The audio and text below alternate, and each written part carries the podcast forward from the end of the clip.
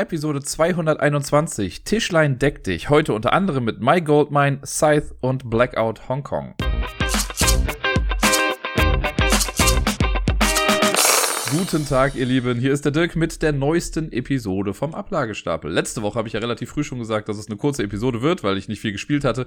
Diese Woche ist es quasi andersrum. Ich sag euch, macht's euch bequem oder teilt euch das Ganze jetzt schon mal irgendwie auf, denn es könnte unter Umständen doch ein kleines bisschen länger dauern, weil ich einfach letzte Woche sehr viel spielen durfte. Ich bin da sehr glücklich drüber. Es war wirklich sehr toll bin fast schon traurig, dass ich jetzt schon weiß, dass es in der kommenden Woche nicht so sein wird oder zumindest nicht in diesem Ausmaß so sein wird.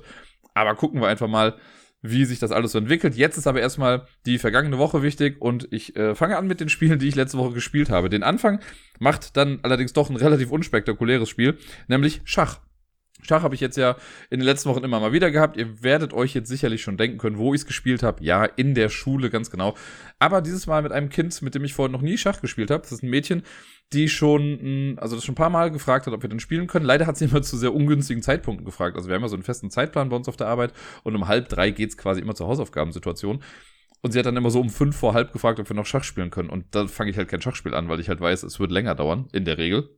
Alleine das Spiel holen, aufbauen und sonst was. Aber an dem Tag hat's dann irgendwie alles gepasst und äh, dann habe ich dann gesagt, gut, ich hol's jetzt. Und dann haben wir es zusammen aufgebaut sie meinte auch die ganze Zeit schon, ja, sie kann zwar die Regeln und alles, aber sie ist jetzt nicht so sonderlich gut. Meinte, ja, kein Stress, wir spielen einfach mal aus Spaß an der Freude. Natürlich mache ich dann immer am Anfang erstmal diesen Move mit dem schnellen Ende. Quasi man kann ja Schach in vier Zügen irgendwie gewinnen. Und äh, habe ich dann auch in der Tat geschafft. Und dann war sie erstmal total perplex. Meinte so, was war das? Wie geht das? Dann habe ich gesagt, ja, pass auf, dann habe ich das erklärt, worauf sie achten muss. Und dann haben wir nochmal gespielt und dann hat es auch in der Tat was länger gedauert. Äh, ich habe dann am Ende trotzdem auch gewonnen, aber sie hat echt gut mitgespielt und wirklich auch auf diesmal dann so ein paar Sachen geachtet, die sie, gut, in dem ganz kurzen Spiel natürlich jetzt noch nicht so äh, anwenden konnte überhaupt. Aber man hat gesehen, sie hat sich wirklich Mühe gegeben. Und es gab auch so zwei, drei Stellen, wo es auch anders hätte laufen können. Weil ich bin einmal dann so einen riskanten Move gegangen und habe auch zum Beispiel meine Dame quasi wissentlich geopfert, um für mich im Nachhinein dann eine bessere Situation zu haben. Das hat dann auch alles funktioniert. Aber ich sag mal, jemand, der wirklich richtig gut Schach spielen könnte, hätte mich danach komplett auseinandernehmen können. Ne, also ich hatte schon gesehen, okay, wenn sie darauf so und so reagiert und nicht irgendwie in diese Falle reintappt, dann äh, wäre es vorbei gewesen. Dann hätte sie gewonnen. So hatte ich jetzt halt ein bisschen Glück, dass sie da noch nicht ganz so erfahren ist, aber trotzdem, wie ich hier immer sage, es ist immer wieder cool, mit Kindern Schach zu spielen und zu sehen, was für Fortschritte die auch innerhalb einer Partie einfach schon machen können. Und damit befinden wir uns spieletechnisch quasi schon im verlängerten Wochenende. Ich hatte das ganze Wochenende über Besuch von Sarai und wir haben am Donnerstag schon mittags angefangen, äh, Brettspiele zu spielen, bevor Deni noch später dazu kam. Aber das erste Spiel haben wir noch zu zweit gespielt und das war Five Minute Mystery. Das ist ja auch schon ein Spiel, das ich jetzt hier im Podcast schon zwei, dreimal irgendwie erwähnt hatte. Ich habe es ja mal solo gespielt, ich habe es auch schon mal mit Sarai gespielt und wir dachten einfach, komm, wir wollen es noch mal ein bisschen probieren und hatten noch ein bisschen Zeit, bis Deni äh, vor der Tür stand und deswegen haben wir dann, wollten eigentlich so eine kleine Mini-Kampagne spielen, wie sie auch vorgeschlagen wird im Regelwerk. Da spielt man ja fünf dieser Missionen dann durch. Wir wollten so ein Mittelding nehmen mit zwei einfachen, zwei mittleren und einer schwierigen Mission. Wir sind gar nicht so weit gekommen, weil Deni dann doch schon irgendwann da war. Ich glaube, wir haben nur die einfachen Missionen geschafft und dann war es auch schon rum. Wir haben sogar die allererste, im ersten Anlauf haben wir es nicht geschafft, weil uns die Zeit ausgegangen ist. Äh, beim zweiten Mal hat es dann besser geklappt und danach, das Ding haben wir dann auch noch hinbekommen obwohl ich während der Zeit, also während unsere Zeit abgelaufen ist, dann einmal zur Tür gegangen bin und die Tür aufgemacht habe, um Deni reinzulassen. Und selbst das hat alles zeitlich noch so hingehauen. Ich mag es ja nach wie vor. Ich finde es ganz cool. Es äh, ist ein bisschen schade, dass wir nicht zu den schwierigeren Missionen dann gekommen sind. Wir dachten dann, wir packen es jetzt auch einfach ein und spielen das jetzt nicht noch irgendwie zu dritt durch, weil wir hatten einen Plan für dieses Wochenende oder für diesen Tag auf jeden Fall. Aber ich werde das auf jeden Fall immer mal wieder mit äh, hier hinbringen und hoffe, dass ich das auch immer noch mal spielen kann, sodass ich vielleicht irgendwann mal behaupten kann, dass ich jede einzelne Missionskarte von Five Minute Mystery einmal zumindest gespielt habe. Ja, das erste Spiel, das wir dann zu dritt gespielt haben und auch ja, das erste große Spiel an diesem Wochenende war Great Western Trail. Great Western Trail hatte ich ja vor ein paar Wochen schon mal hier im Podcast, da habe ich das das erste Mal gespielt, als Sarai mir das beigebracht hat.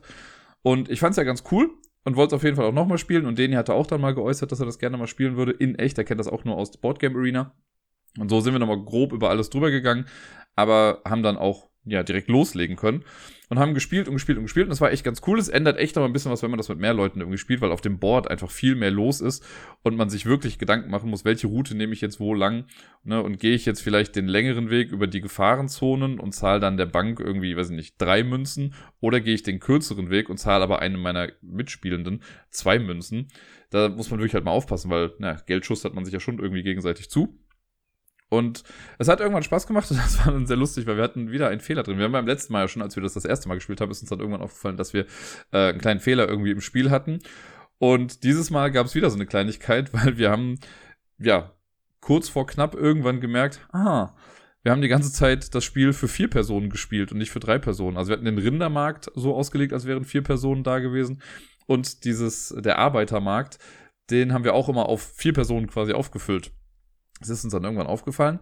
Wir haben es dann trotzdem der Länge nach noch richtig zu Ende gespielt, weil man kann ja dann nachverfolgen, okay, wie viele Arbeiter hätten eigentlich schon immer jeweils in die nächste Spalte oder die nächste Zeile rutschen müssen und haben dann auch dementsprechend quasi richtig aufgehört.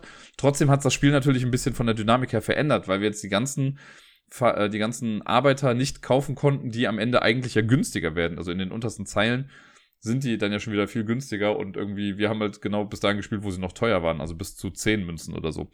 Das äh, ändert natürlich schon ein bisschen was an der ganzen Sache, aber das Spielprinzip an sich bleibt ja irgendwie das gleiche.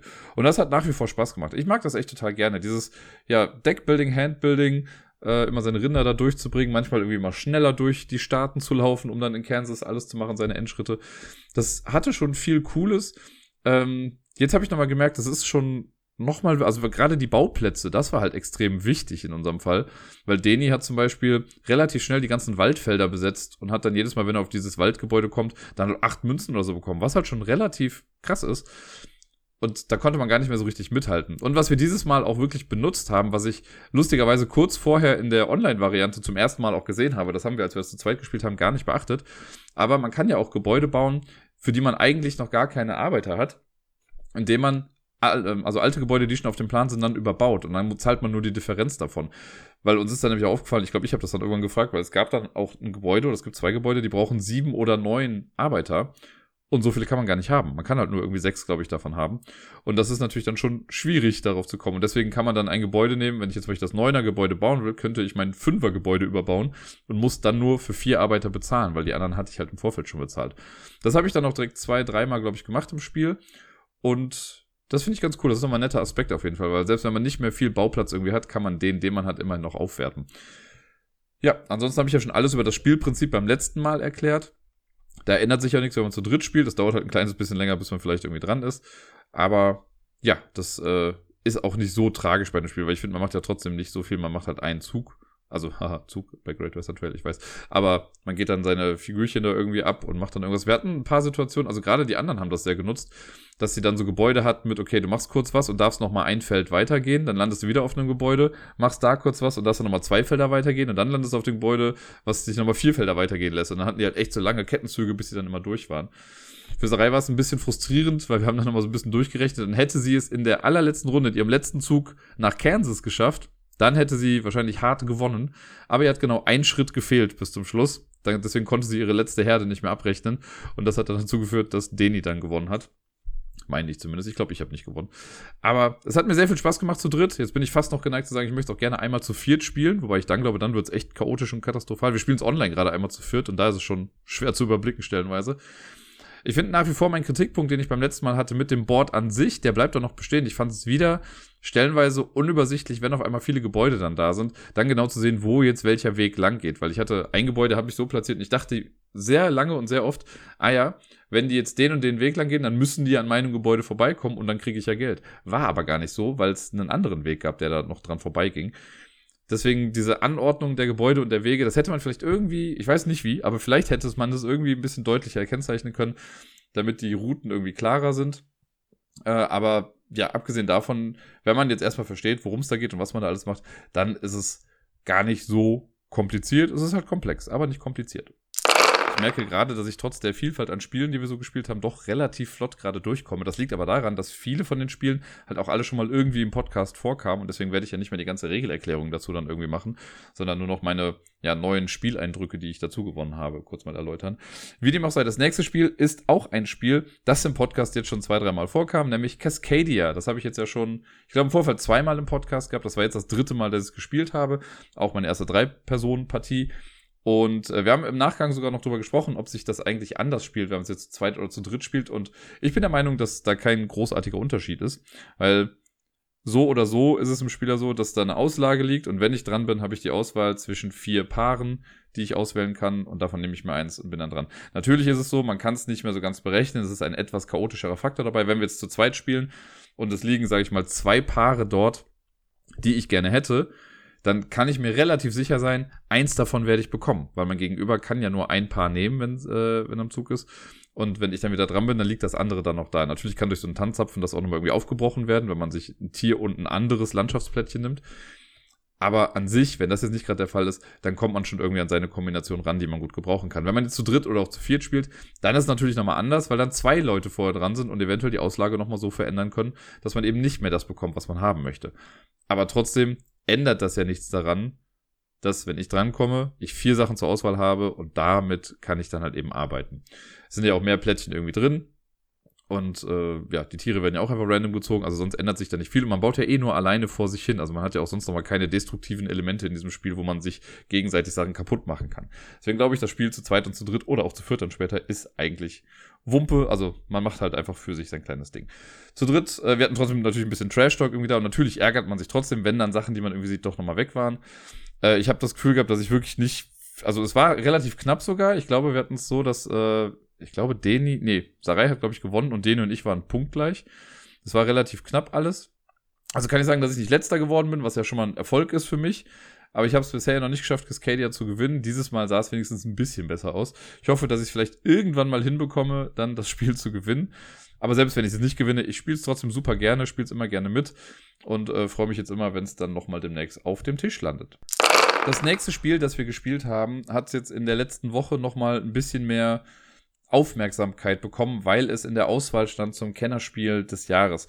Was für mich persönlich äh, sehr seltsam erstmal war, weil es ein Spiel ist, was ich schon seit 2018 kenne und spiele und liebe vor allen Dingen. Ich habe das, das 2018 gekauft und habe da schon gesagt, das ist das beste Spiel im Jahre 2018, was rausgekommen ist. Und ich glaube, ich habe auch 2019 gesagt, dass dieses Spiel immer noch das beste Spiel ist, was irgendwie in der Zeit gespielt wurde. Die Rede ist von Cryptid. Cryptid wurde jetzt halt dann nominiert äh, und natürlich das ist ja immer so, die nominieren ja dann immer Spiele, die halt für den deutschen Markt wirklich rausgekommen sind. Ich habe es ja damals dann irgendwie, ich glaube, ich habe es im Spieleladen geholt, aber es war natürlich dann eine importierte Version. Und jetzt ist es ja für den deutschen Markt auch rausgekommen. Und da können sich natürlich viele drüber aufregen. Ich hatte auch getwittert, so von wegen so, ey, ich sag schon seit vier Jahren, Leute, dass es gut ist. Damit wollte ich aber keineswegs sagen, so, boah, was ist das wieder für ein Scheiß gewesen von der Jury. Finde ich gar nicht. Das hat schon alles seine Richtigkeit das wollte ich damit auch gar nicht ausdrücken. Ich wollte nur sagen, ich kenne es halt schon recht lange und mich freut das total, das habe ich auch dazu geschrieben, mich freut es, dass das nominiert wird und ich hoffe, dass es jetzt vielleicht nochmal so einen kleinen Push bekommt, weil im Prinzip haben alle Menschen, denen ich das jemals gezeigt habe, gesagt, ja, ist echt ein cooles Spiel. Entweder liebt man es oder man mag es zumindest. Ich habe noch niemanden gehabt, der gesagt hat, boah, nee, es gefällt mir absolut nicht. Für viele ist dieses deduktive Element da drin auch ein bisschen schwer zu überblicken, weil man halt, man soll sich ja nichts aufschreiben, sondern guckt dann halt auf dieses Board und hat da jegliche Informationen da. Das ist gerade am Anfang ja auch immer ein bisschen schwierig, äh, das zu überblicken. Aber das Spielprinzip, dass das so ja, so minimalistisch eigentlich daherkommt und trotzdem so ein tiefes Spiel oder so ein tiefgründiges Spielerlebnis bietet, das ist schon sehr, sehr krass. Ich lieb's nach wie vor. Ich habe es jetzt eine längere Zeit wieder nicht gespielt. Ich weiß gar nicht mehr, wann es das letzte Mal war. Wir haben jetzt auch nur eine Partie gespielt, weil wir einfach eine ganze Menge Spiele noch auf der Agenda hatten für den Tag. Aber ich weiß noch, dass meine allerersten Partien, die ich damit hatte, waren auch mit Deni zusammen. Und beim allerersten Mal haben wir auch, ich glaube, fünf, sechs Partien oder so davon am Stück gespielt. Und äh, Sarai kannte es jetzt noch nicht, der hat mir das dann einmal erklärt und hab's auch gespielt. Sie hat es dann auch erstaunlicherweise direkt gewonnen. Also mit erstaunlicherweise meine ich jetzt nicht, dass ich ihr das nicht zutrauen würde, sondern einfach, weil es halt die erste Partie war. Und ich hatte es auch schon oft erlebt, dass Leute beim ersten Mal halt wirklich dann so überfordert waren und nicht wussten, was jetzt gerade abgeht. Aber sie hat es rausgefunden. Und es ist bei Cryptid, also nur für die, die es jetzt noch so gar nicht kennen, aber bei Cryptid ist halt das Spielprinzip, man sucht ein bestimmtes Feld auf einem Spielplan, da lebt quasi dann so ein mystisches, kryptisches Wesen. Und äh, jeder von uns hat einen Hinweis auf das Feld. Ne, es gibt verschiedene Landschaftsarten, da gibt es auch so ein paar Merkmale, äh, an denen man sich orientieren kann. Und die Summe unserer drei Hinweise oder die Schnittmenge unserer drei Hinweise, die ergibt genau ein einziges Feld, was irgendwie ausliegt. Ist ein ziemlich geniales System. Ich finde es nach wie vor cool, dass das funktioniert. Und man versucht dann durch Fragen rauszufinden, was die anderen haben. Also man setzt dann so ein Pöppel aufs Spielfeld und dann sage ich zum Beispiel, Deni, kann das nach deinem Hinweis auf diesem Feld sein? Und dann muss er sagen ja oder nein. Das wird repräsentiert durch Würfel und durch Scheiben. Ne, wenn man eine Scheibe hinlegt, dann heißt das ja. Wenn man einen Würfel hinlegt, heißt das nein. Jedes Mal, wenn man was fragt und das Gegenüber setzt einen Würfel hin, muss man selbst auch nochmal einen Würfel irgendwo drauflegen, um zu sagen, hier kann es auch nach meinem Hinweis nicht sein. Und wenn man keinen Bock mehr hat, einfach nur rumzufragen, sondern schon denkt, okay, ich glaube, ich weiß, wo es ist, dann setzt man den Pöppel auf dem Feld und sagt, hier, ich glaube, das Tier ist hier, ich möchte lösen. Und dann wird quasi Reihe um im Uhrzeigersinn, die werden alle gefragt, kann das da sein? Da muss man auch eine Scheibe drauflegen. Und wenn am Ende drei Scheiben draufliegen, oder vier oder fünf, je nachdem, mit wie vielen Personen man da spielt, dann hat man eben das Spiel gewonnen. Und es ist sehr frustrierend, das kann ich jetzt auch wieder aus Erfahrung sagen bei dieser Partie, wenn man nochmal eine Nachfrage stellt und mit dieser Nachfrage dann genau weiß, was die Hinweise der anderen sind, dann das Feld findet und dann muss man aber trotzdem noch mal eine Runde warten, bis man wieder dran ist. Und wenn dann in dieser Runde, also in dieser Wartezeit dazwischen, jemand anderes das Spiel dann löst, das nervt. Weil natürlich haben die, die haben ja auch alle die gleichen Hinweise die ganze Zeit. Also das, was auf dem Board ist, ist ja für alles ersichtlich.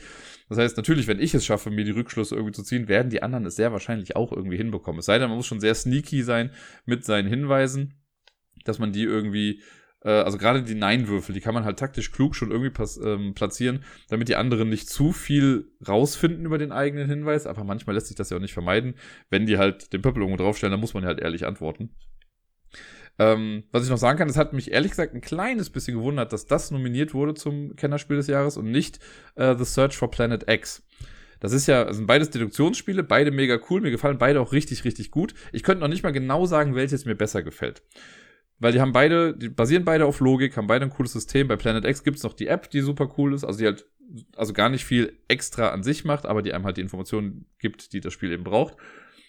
Und der Grundgedanke, den ich auch dahinter hatte, und ich meine, das wurde ja woanders auch schon ein paar Mal gesagt, bei Cryptid gibt's halt ein größeres, in Anführungszeichen, Problem, nämlich, wenn jemand seinen Hinweis nicht richtig versteht oder durch Unachtsamkeit einen Fehler auf dem Board macht, dann macht es das Spiel für alle irgendwie so ein bisschen kaputt. Ne, wenn ich jetzt aus Versehen, das muss ja nicht mal absichtlich sein, aber wenn ich aus Versehen einen Würfel dahin lege, wo eigentlich eine Scheibe sein sollte, weil ich irgendwie meinen Hinweis missinterpretiert habe oder irgendwas nicht richtig auf dem Feld gesehen habe, dann denken alle, das kann da nicht sein und wissen vielleicht nicht mehr weiter oder interpretieren das halt eben irgendwie falsch.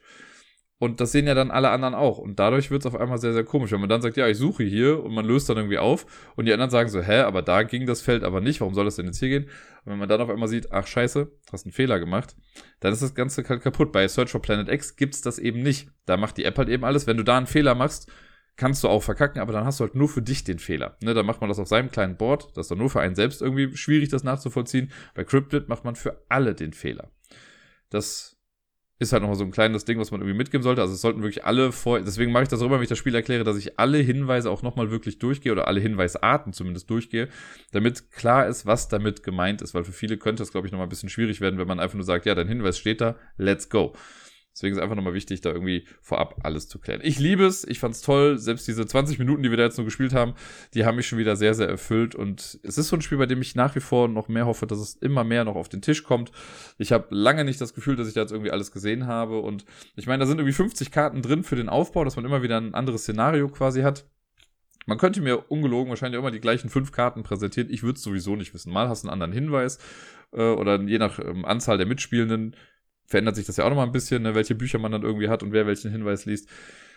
Es ist einfach sehr, sehr cool und irgendwie hoffe ich schon, dass dieses Spiel auch gewinnen wird. Auch wenn ich es nicht ganz glaube. Aber dazu später nochmal mehr. Das nächste Spiel ist in der Tat dann das erste Spiel jetzt, das neu für mich und deswegen auch neu für diesen Podcast hier ist. Und es ist ein Spiel, das ebenfalls bei der Spiel des Jahres Sache ein bisschen Erwähnung gefunden hat. Es wurde zwar nicht nominiert zum Spiel des Jahres, aber es befindet sich auf der Longlist zum Spiel des Jahres. Die Rede ist von My Goldmine. Das ist ein kleines Push Your Luck Kartenspiel was mich sehr, sehr hart und krass an Diamant oder Inken Gold, je nachdem welche Version man davon hat, erinnert hat. Die Prämisse ist ganz einfach. Wir sind, glaube ich, alles Zwerge und Zwerginnen, die in einer Mine sind. In dieser Mine ist auch ein Drache und wir versuchen quasi so viel Gold wie möglich irgendwie zu schürfen, bevor der Drache kommt. Wir müssen, bevor der Drache uns erreicht, die Mine verlassen haben. Schaffen wir das nicht und der Drache erwischt uns, dann verlieren wir alles Gold. Wenn man rausgekommen ist oder wenn alle nach und nach irgendwie rausgekommen sind, dann guckt man, wer hat in dieser Runde das meiste Gold gesammelt. Der kriegt dann quasi, also gibt's, bei uns war es jetzt so, äh, oder ich glaube, es ist generell immer so, die Person, die das meiste Gold dann rausnimmt in der ersten Runde, kriegt drei Goldklumpen dann irgendwie als, als Zahlung. Die zweite Person bekommt zwei, die dritte bekommt einen, ab dann geht man irgendwie leer aus. Dann spielt man noch eine Runde, dann macht man nochmal genau das gleiche mit dieser 3-2-1-Verteilung. Und dann in der letzten Runde bekommt man aber wirklich das Gold, das man in der letzten Runde auch gesammelt hat, plus das, was man vorher als Bonus bekommen hat. Und das rechnet man dann zusammen und dann gewinnt man. Und bei uns war es relativ witzig. Also das ist auch schon fast alles, was ihr über das Spiel wissen müsst. Die Spielmechanik ist super simpel. Äh, und deswegen als Familienspiel auf jeden Fall gut, weil man muss wirklich nicht viel erklären. Also wir haben, glaube ich, also gefühlt war die Regelerklärung eine Minute lang bei uns. Wenn man das einmal aufgebaut hat, diese Mine besteht aus, ich glaube, sieben Karten. Oder es sind, das sind, glaube ich, sogar acht Karten können so sein, ich weiß nicht mehr genau. Die letzte Karte ganz hinten ist auf jeden Fall der Drache. Dann kommen drei Karten, auf denen nichts ist. Dann kommt eine Karte, auf denen so eine Goldmine ist. Und da starten die ganzen Figuren der Mitspielenden drauf.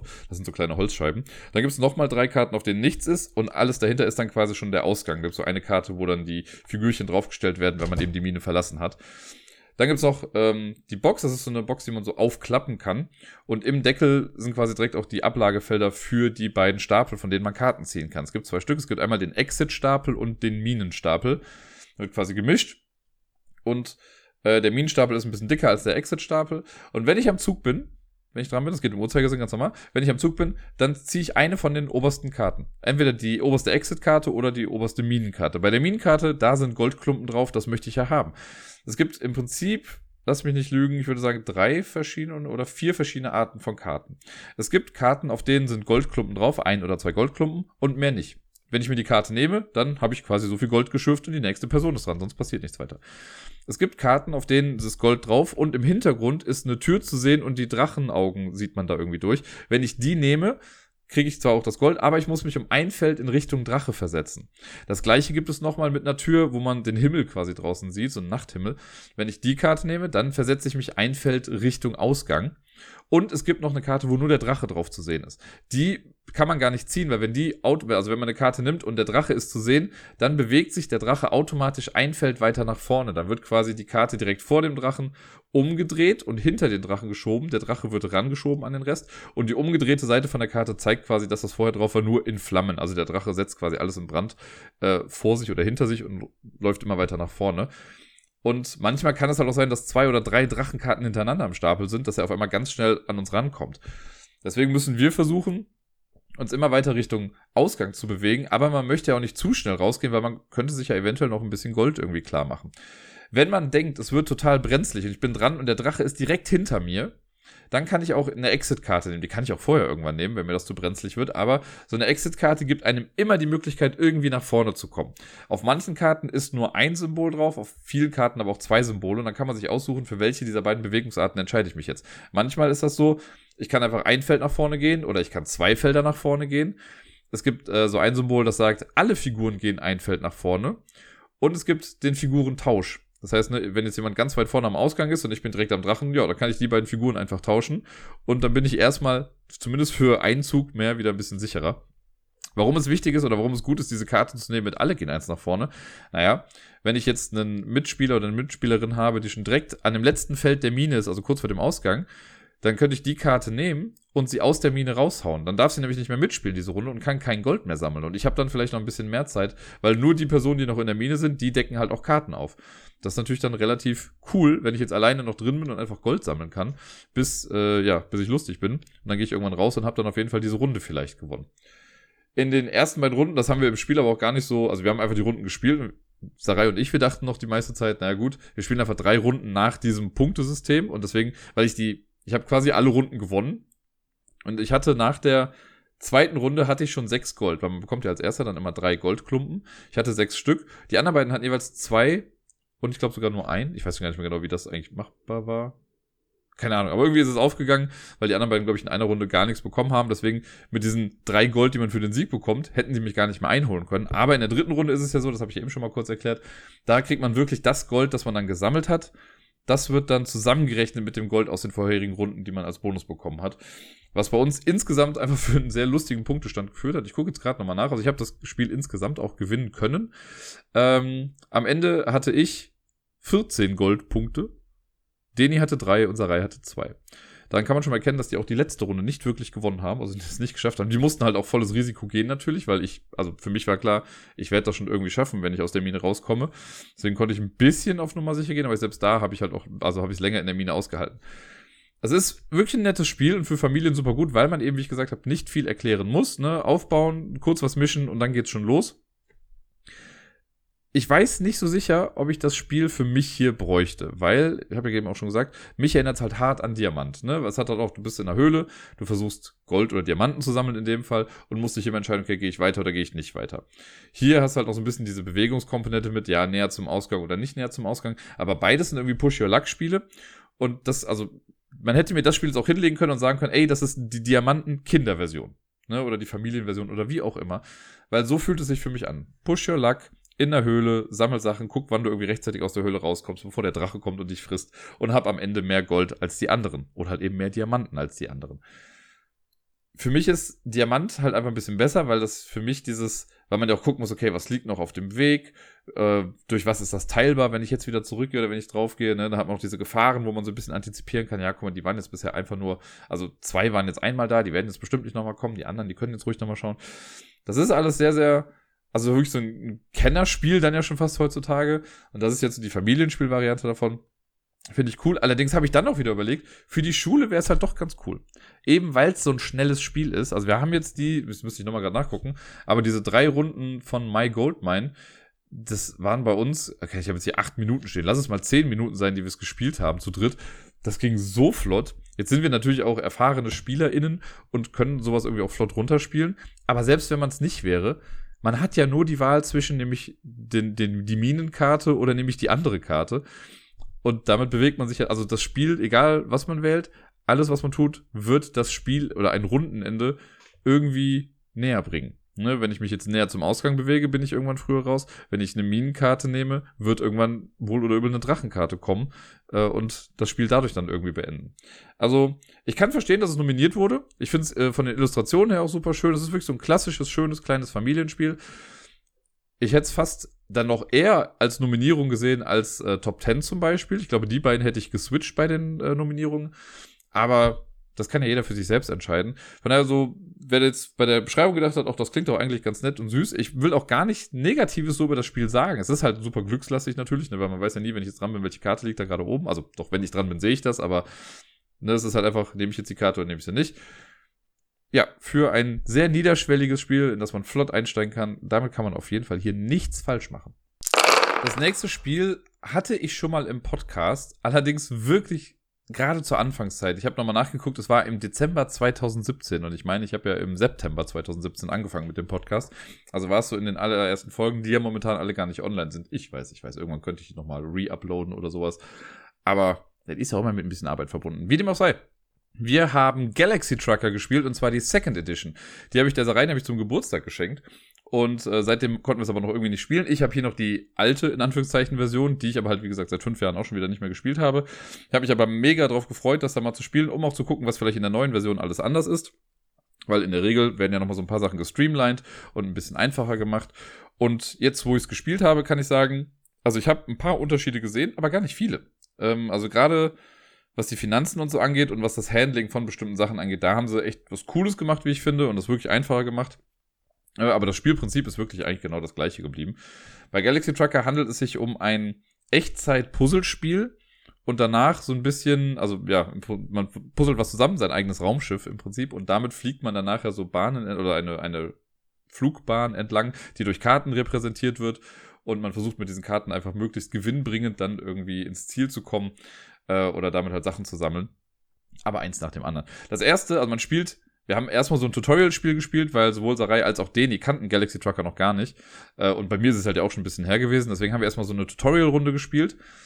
Äh, und danach haben wir dann das richtige Spiel gespielt, wo man dreimal, also drei Runden spielt. Und in jeder Runde wird quasi das Raumschiff, das man baut, immer größer. Was sehr cool ist. Und das finde ich allein schon hier, diese Neuerung finde ich ganz cool. Ähm, Im Spiel, was ich habe, da ist es so, dass das Raumschiff für die erste und die zweite Runde auf einem großen Board drauf ist jeder bekommt dann eins davon. Und das für die dritte Runde das ähm, ist nochmal ein extra Board. Da gibt's halt zwei verschiedene Varianten davon, aber man hat halt im Prinzip pro Person, die mitspielt, kriegt man zwei so Pappboards, die man dann halt ein bisschen wenden muss. Jetzt in der Neuauflage finde ich mega cool.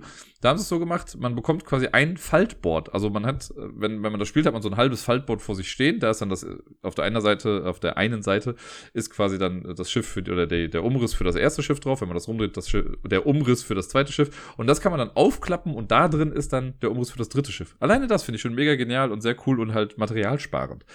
Ansonsten sind noch so ein paar Sachen anders mit, ähm, vorher gab es noch so Marker, die man nehmen kann für den ersten Platz, den zweiten Platz, den dritten Platz, wenn man mit dem Bauen fertig ist. Das haben sie jetzt hier anders gemacht, indem man direkt seine Raumschiffe auf so einen, diesen Rundenplan draufstellt. Wie dem auch sei. Wir beginnen immer mit einer Bauphase. In äh, Runde 1 baut man halt ein relativ kleines Schiff zusammen. Und es gibt einen ganzen Haufen verdeckter Plättchen, die in der Mitte verteilt liegen. Es wird eine Sanduhr rumgedreht und ab dann kann man quasi loslegen zu bauen. Und es gibt so ein paar Regeln, die man befolgen muss. Alleine schon die Regeln, wie man die Plättchen nimmt, die gibt es schon, die ist auch wichtig, finde ich. Man darf nämlich immer nur mit einer Hand in die Mitte greifen und sich ein Plättchen rausnehmen. Man muss aber das, die Hand erst zum eigenen Board führen und erst über dem Board darf man das aufdecken. Ne, also man darf sich dann erst angucken. Ich darf also nicht einfach in der Mitte quasi unter eins drunter lunzen und es wieder wegwerfen, sondern ich muss es immer zu mir ziehen, aufdecken, angucken und dann eventuell wieder offen zurücklegen. Also immer wenn ich einen Teil nicht möchte, lege ich das offen zurück. Ich kann, wenn ich mir einen Teil genommen habe, kann ich das in mein Raumschiff reinlegen. Sobald ich mir das nächste Teil angeguckt habe, ist das alte, was ich dann gelegt habe, aber fest verschweißt und ich darf es nicht mehr umlegen. Das heißt, man muss immer genau gucken, hm, passt das jetzt so, wie ich es gerade gemacht habe oder nicht. Die Plättchen, da gibt es verschiedene Arten von. Es gibt so ein paar, sag ich mal, einfache Plättchen. Man startet mit einer Crew-Kabine. Das ist so ein Plättchen, was dann in der Farbe, ähm, die man gewählt hat, am Anfang dann irgendwie auch so einkoloriert ist. Das ist in der Mitte vom Raumschiff. Und dann gibt es Plättchen, die sind zum Beispiel einfach nur so Konnektoren. Da ist nichts drauf, die verbinden einfach nur die Stücke drumherum irgendwie. Dann gibt es noch mehr von diesen Crew-Kabinen, die man aneinander packen kann. Es gibt Kanonen, die muss man so ausrichten, dass sie, die können im Prinzip in alle Richtungen schießen, aber wenn sie nach vorne schießen, dann haben sie eine Schusskraft von eins. Wenn sie zur Seite oder nach hinten schießen, haben sie eine Schusskraft von einem halben Schusspunkt. Dann gibt es Antriebe, die müssen nach hinten ausgerichtet sein und geben einem halt äh, einen Antriebspunkt. Es gibt von Kanonen und Antrieben gibt es auch nochmal so doppelte Versionen. Dafür braucht man allerdings Batterien, um die dann zu aktivieren. Deswegen gibt es auch Plättchen mit Batteriefeldern drauf. Da werden dann, wenn man die später zusammengebaut hat und es losgeht, werden so Batterie, ähm, so kleine, ja, Perlen, sage ich mal, draufgelegt. Dann gibt, was gibt's da noch? Ähm, es gibt noch Alien-Kabinen oder Lebenserhaltungszentren für Aliens, denn jeder kann an Bord ein lila Alien und ein braunes Alien haben. Die Kanonen im Spiel sind lila und die Antriebe sind braun. Wenn ich ein Alien bei mir reinsetze, dann muss ich diese Lebenserhaltungszentrumssache direkt neben eine Crewkabine setzen und anstelle der zwei Crewmitglieder, die man normalerweise dafür bekommt, kann ich dann einen Alien da reinsetzen. Und ein lila Alien gibt mir dauerhaft plus zwei auf meine Kampfkraft, ein braunes Alien gibt mir später plus zwei dauerhaft auf meinen Antrieb. Abgesehen von den Sachen gibt es noch Schilde, und Schilde kann man so ausrichten, also die decken quasi immer zwei von den vier Seiten eines Plättchens oder des Raumschiffs ab, also nach vorne und links oder vorne und rechts oder hinten und rechts oder hinten und links, je nachdem, wie man das eben ausrichtet. Schilde brauchen auch, wenn man sie später aktivieren möchte, Batterien, also wenn man ein Schild hat, braucht man auch Batteriepacks irgendwo. Ansonsten gibt es noch Frachträume. Und Frachträume gibt es in zwei verschiedenen Arten. Es gibt welche mit so weißen Feldern und welche mit roten Feldern. Das liegt daran, es gibt vier verschiedene Arten von äh, Gütern, die man quasi bekommen kann. Die werden gar nicht näher betitelt. Das sind einfach nur äh, Würfel in verschiedenen Farben. Und in die weißen Frachträume darf alles rein außer Rot. Und die roten Würfel dürfen halt auch nur in die roten Frachträume. Allerdings können die anderen Sachen auch in die roten Frachträume. Das heißt, äh, ja, die kann man halt zur Sicherheit mit einbauen, wenn man denkt, man bekommt irgendwie rote Sachen später. Wenn nicht, kann man sie ganz normal noch weiter nutzen. Und ich glaube, das sind sogar jetzt alle Arten von Plättchen gewesen, wenn mich nicht alles täuscht muss gerade mal überlegen, aber ich glaube, so grob war das schon mal irgendwie alles. Das Wichtige beim Bauen ist auch, man kann die halt nicht einfach random anlegen, sondern die haben halt alle so Verbindungsstücke. Es gibt äh, im Prinzip drei verschiedene Arten von Verbindungen an einer Seite. Und zwar kann es entweder sein, dass man so drei Pinöpel hat, dann ist das so ein Multifunktionsanschluss. Dann gibt es entweder nur die zwei äußeren oder nur den mittleren. Und wenn man das Schiff zusammenbaut, muss man gucken, dass das aneinander passt. Also ich kann jetzt nicht ein Schiffsteil, das so einen einer Pinöpel an der einen Seite hat, zusammensetzen mit einem, was die zwei äußeren Pinöpel hat, weil das eben halt nicht aneinander geht. Man kann das aber sehr wohl an so einen Multifunktionsanschluss dran machen, dann hast du zwar immer noch die zwei Pinöpel, die da außen rumstehen, aber die Mitte ist trotzdem verbunden. Und da muss man halt beim Bauen höllisch drauf achten, dass das alles irgendwie passt. Man kann nach außen hin ruhig offene Enden haben, aber ich darf auch kein offenes Ende auf eine leere Seite eines Plättchens irgendwie bauen. Auch das gilt als Fehler. Äh, und wenn alle fertig sind mit Bauen, das wird dann so gemacht, dass es je nach Rundenanzahl läuft halt diese Sanduhr durch. Und wenn eine Person sagt, ich bin jetzt fertig mit Bauen, dann kann man die Sanduhr noch einmal rumdrehen auf das letzte Feld und dann stellt man sein Raumschiff auf die Startposition, also auf die Position 1. Die anderen haben dann noch eine Sanduhr, ich glaube, das ist dann eine halbe oder eine ganze Minute, ich weiß gar nicht ganz genau, Zeit, um ihr Raumschiff fertig zu bauen und dann ist auch vorbei, dann müssen sie aufhören. Also kann man, wenn man schnell baut, die anderen unter Druck setzen, aber dann haben die immer noch ein bisschen Zeit. In der Regel wird schon jeder irgendwie fertig mit seinem Schiff. In den späteren Runden, in 2 und 3, da werden die Schiffe ja größer, die man baut. Da gibt es immer eine Sanduhrlänge mehr Zeit zum Bauen. Auch da kann man die Leute ein bisschen unter Druck setzen, weil das immer eine Person sein muss, die halt die Sanduhr dann nochmal weitersetzt auf das nächste Feld. Das ist ein cooles Druckmittel. Äh, und ja, wie gesagt, ich habe selten gesehen, dass jemand jetzt nicht fertig geworden ist. Vielleicht fehlen dann zwei, drei Sachen, die man vielleicht noch irgendwie hätte schöner bauen können, aber alles in allem wird man schon fertig mit seinem Raumschiff. Wenn dann alle fertig sind, dann guckt man erstmal, ob man Fehler gemacht hat. Und am besten, das ist wie mit Texten lesen. Ich selber würde ja eigentlich behaupten, dass ich ganz gut Texte schreiben kann. Und mir fallen Texte äh, oder Fehler in Texten sehr schnell bei anderen auf. Wenn ich irgendwo einen Text lese, sehe ich, ach guck mal, da ist ein Rechtschreibfehler, ist ein Leerzeichen zu viel, wie auch immer. Aber für eigene Fehler ist man ja immer irgendwie blind. Pro-Tipp, ich habe letztens gelesen, voll der gute Tipp ist einfach mal die Schriftart zu ändern. Wenn man einen Text geschrieben hat, dann erkennt man wohl Fehler doch nochmal ein bisschen schneller. Hier ist es dann so, dass man einfach bei den anderen mal eben nachgucken soll, ob die irgendwo einen Fehler gemacht haben. Das findet man auch in der Regel relativ flott, wenn man einfach so Zeile für Zeile durchgeht auf diesem Raumschiffplan. Und da ist dann so, wenn man einen Fehler gemacht hat, dann muss, also müssen Teile entfernt werden, bis keine Fehler mehr da sind.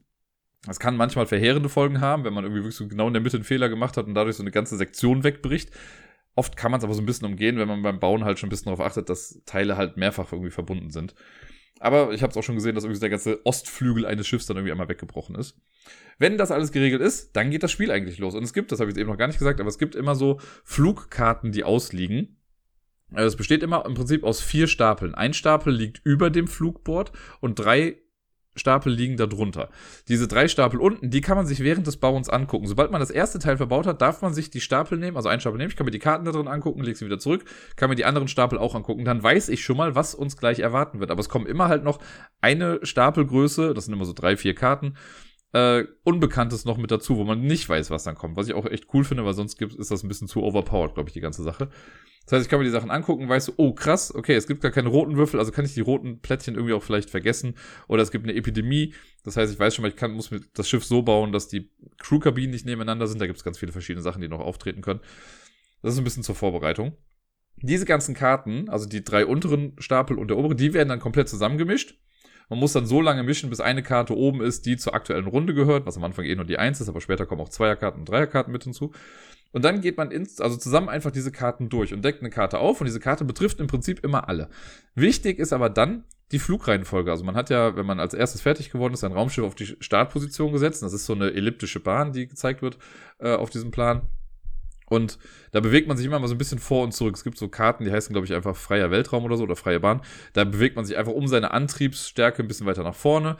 Aber oft, wenn man mit bestimmten Karten interagiert, dann verliert man Flugtage und das heißt, man geht Felder zurück und dann kann es auch mal sein, dass jemand anderes dann auf einmal vorne dran kommt. Denn es gibt zum Beispiel Karten, so das kommt häufig vor, das sind Planeten. Da hat man irgendwie drei Planeten oder zwei Planeten, auf denen man Güter bekommen kann. Und die erste Person hat die erste Auswahl. Also wer vorne ist in dieser Flugkurve, darf als erstes entscheiden, auf welchen Planeten er geht. Und man sucht sich natürlich dann den lukrativsten Planeten aus. Dann kommt die zweite Person und falls dann noch mehr Planeten da sind, kann die dritte Person noch was nehmen. Wenn jetzt aber nur zwei Planeten auf der Karte sind und man spielt zu dritt, dann geht die dritte Person auf jeden Fall leer aus. Deswegen hat es schon Vorteile, wenn man vorne ist. Es kann allerdings auch sein, dass böse Karten kommen, sowas wie Space Piraten. Und die greifen auch erstmal die vorderste Person an. Da ist dann so, wenn man es schafft, die, diesen Piraten zu besiegen mit Kampfkraft, also mit diesen Kanonen, dann ist der Pirat hinüber und man bekommt die, ähm, die Goods oder die Belohnung dann dafür. Das kann Geld sein, also Credits in dem Fall, oder eben auch Güter. Dann ist der Pirat aber auch weg und kaputt. Und die anderen haben gar nichts damit zu tun, also die mussten dann gar nichts machen. Sollte man gegen den Piraten aber verlieren, dann kriegt man einen kleinen Schaden, der steht auch auf der Karte dann drauf. Das kann sein, dass man irgendwie einen Teil verliert oder man muss Güter halt auch abgeben oder verliert Geld oder wie auch immer. Und dann geht der Pirat zur nächsten Person weiter. Also im schlimmsten Fall greift der Pirat alle Leute nacheinander an. Und im besten Fall nur die erste Person, die dann schon stark genug ist, ähm, um den zu besiegen. Ich hatte es in einer Runde, da war es dann so, dass ich hinten dran war. Ich hatte aber die größte Kampfkraft. Das heißt, vor mir wurden beide getroffen von den Piraten, haben was verloren. Und ich konnte hinten dann gegen den Piraten gewinnen. Das war dann ganz cool.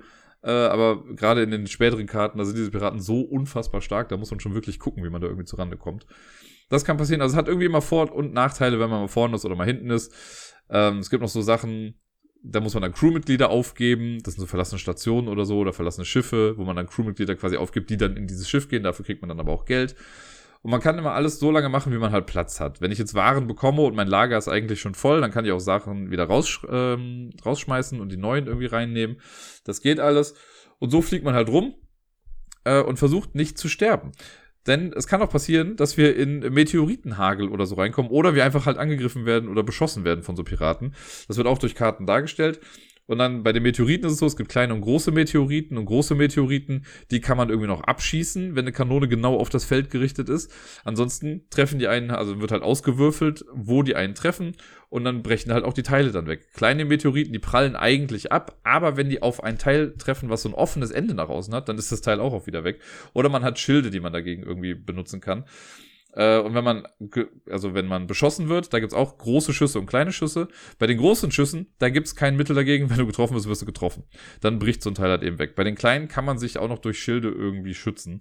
Das geht auch noch. Später in der dritten Runde kommt auch noch die, arschigste, äh, die arschigste Karte in dem Spiel überhaupt zu, ähm, zum Einsatz, nämlich die Sabotage. Da wird ausgewürfelt. Also wenn, wenn dich das trifft, ich glaube, das ist immer die Person, die ganz vorne ist. Wenn dich das trifft, dann äh, wird ein Teil aus, oder es wird dreimal gewürfelt und wenn mindestens einmal davon irgendwie was in deinem Schiff getroffen wird, dann ist dieses Teil weg. Und das ist nichts von außen was, sondern es kann auch genau in der Mitte dein Teil sein und dann bricht irgendwie alles da weg. Mich hat's getroffen leider in der letzten Runde.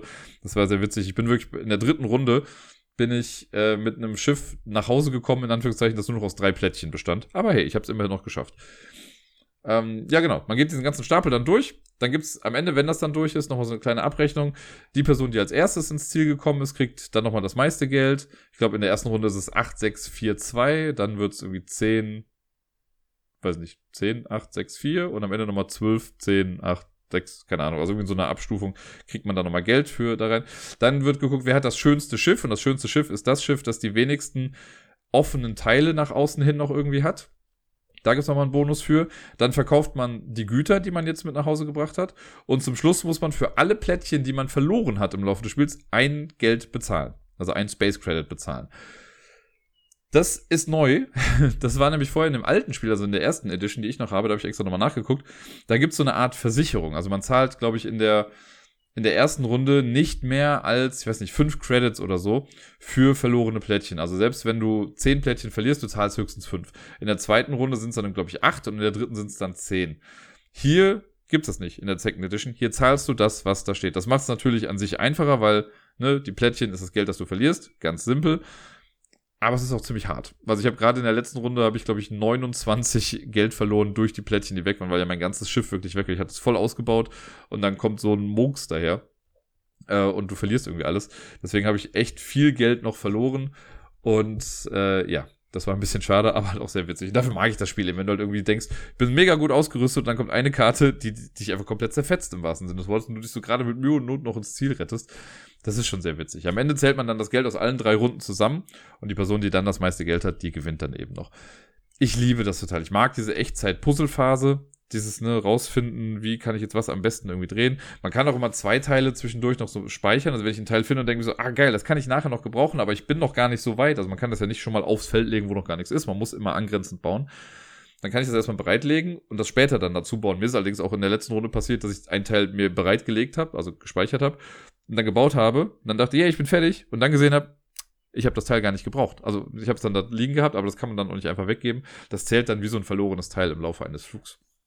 Wenn man das, also ich habe, wir hätten das wahrscheinlich auch schon früher spielen können, aber ich meine schon so, es ist halt einfach cooler, wenn man das Spiel mit mindestens drei Leuten spielt. Einfach weil es ein bisschen ja, hektischer ist und man sich mehr die Plättchen in der Mitte wegnimmt. Wenn man zu zweit spielt, kann man in der Regel immer sein Schiff irgendwie fertig bauen. Weil es, die Plättchen sind halt in der gleichen Anzahl da. Egal, ob ich jetzt zu zweit oder zu viert spiele, liegen halt immer alle Plättchen in der Mitte. Wenn man zu viert spielt, dann wird schon echt knapp, weil gerade in der letzten Runde, wenn man das große Schiff baut so, dann kann es schon sein, dass nicht mehr viele Plättchen irgendwie da liegen und dann werden Leute bestimmt dadurch dann nicht fertig mit ihrem Schiff. Zu dritt kann man auch alles ganz gut bauen und von der Zeit her passt das auch ganz gut. Man kommt sich nicht zu sehr in die Quere, aber vielleicht so ein bisschen in die Quere. Äh, und ja, ist, ich liebe es total. Also alleine dieses Bauen, dann damit die Flüge zu machen, wenn alles klappt, ist immer super lustig. Wenn es nicht klappt, noch umso lustiger, wenn man irgendwie dann sieht, scheiße, der Meteorit trifft uns jetzt hier und da und damit bricht dann alles weg. Finde ich schon immer sehr, sehr spaßig. Ich möchte es gerne demnächst nochmal irgendwie spielen. Also ich spiele es auch mit Sicherheit nochmal zu zweit. Ich möchte auch nochmal darauf hinweisen, es gibt eine super coole App-Umsetzung davon, was ich nicht dachte, dass das irgendwie funktioniert. Ähm, die haben nämlich zum einen so auch geschafft, dass man so einen Echtzeitmodus irgendwie hat. Man kann das aber auch rundenbasiert spielen. Da haben die auch ein cooles System für gefunden. Was aber noch viel beachtlicher ist, äh, ist die Kampagne, die man da spielt. Da hat man so Missionen, die man so nach und nach durchgeht, mit offenen Enden. Das wurde später, glaube ich, auch mal adaptiert für das Brettspiel. Ich glaube, das heißt aber Galaxy Trucker Missions oder so. Äh, das wollte ich auch mal irgendwann ausprobieren. aber alles in allem, ach, es ist einfach fantastisch. Es gibt ja auch noch so eine Erweiterung, wo es dann, glaube ich, auch noch blaue Aliens gibt, wobei ich jetzt gerade gar nicht mehr genau weiß, was die blauen Aliens eigentlich genau tun. Ich habe einmal mit denen gespielt und ja, wie gesagt, ich hab, weiß nicht mehr, was die machen. Da kommen noch so ein paar neue Teile dann noch irgendwie mit hinzu. Aber es ist ein, es ist ein chaotisches Spiel, keine Frage. Und wir haben nochmal festgestellt, die Regeln sind nicht so perfekt gut aufgebaut. Die sind jetzt auf jeden Fall schon besser, als sie es bei mir in der Version auch schon waren. Die ist super lustig geschrieben, das Ganze. Äh, was man ja von CGE auch irgendwie kennt. Aber die sagen dann auch oft so, ja, macht einfach mal. Und ich bin ja auch jemand, ich hasse es ja, wenn mir jemand oder wenn ich Spiele erkläre und Leute sagen, ach, wir fangen einfach mal an. Weil irgendwie für viele Sachen muss man doch schon irgendwie wissen, was dann kommt. Es war gut, dass wir das Tutorial am Anfang gespielt haben, damit die anderen nochmal schon grob wissen, äh, wussten, worauf man sich da irgendwie einlässt und was für Arten von Karten es irgendwie gibt. Aber dann in der zweiten Runde kamen halt auch wieder Karten dazu, die vorher noch nicht irgendwie erklärt wurden. Und da haben wir dann gesagt, gut, wir machen es jetzt einfach mal und äh, schauen mal, was da passiert. Aber wenn man das im Vorfeld weiß, dann ist es doch nochmal irgendwie ein kleines bisschen besser. Nichtsdestotrotz, Leute, kauft euch Galaxy Trucker und spielt das. Es ist einfach fantastisch. Als ich vor zwei oder drei oder vier Wochen mit David mal Kanban e.V. gespielt habe zum ersten Mal, da dachte ich ja schon beim Spielen, das hatte ich auch, glaube ich, dann hier erwähnt, dachte ich beim Spielen schon, boah, fuck, wie soll ich das denn alles im Podcast irgendwie erklären, weil das einfach so ein umfangreiches Spiel war. Ähnlich ging es mir mit Scythe. Ja, ich habe Scythe noch nie gespielt und ja, es heißt Scythe und nicht Scythe oder Skys oder wie auch immer. Mir stellen sich immer die Fußnägel hoch, wenn Leute das Skies aussprechen. Aber okay. Äh, ich will auch gar nicht sagen, dass meine Aussprache jetzt hier immer das Top-Notch-Beste ist irgendwie, aber Scythe ist auf jeden Fall näher dran als Skys. Äh, ich habe es vorher noch nie gespielt. Ich habe natürlich mitbekommen, dass dieses Spiel existiert und wie toll Leute dieses Spiel finden. Gerade in der letzten Zeit wurde mir sehr häufig gesagt, wie oft dieses Spiel oder wie gut dieses Spiel denn ist. Und ich wollte es ja auch spielen, aber irgendwie bin ich da wirklich nie dazu gekommen und dachte mir aber auch so gut, das ist jetzt kein Spiel, da bin ich auch ganz ehrlich, so vom Cover her und so hat mich das gar nicht so sehr angesprochen, was seltsam ist, weil irgendwie erinnert mich das jetzt, wo ich es gespielt habe, so ein kleines bisschen an Tales from the Loop, was ich ja liebe. Also das Setting generell und da gibt es auch ein Brettspiel zu, was ich mir auch nochmal angucken sollte, vielleicht irgendwann.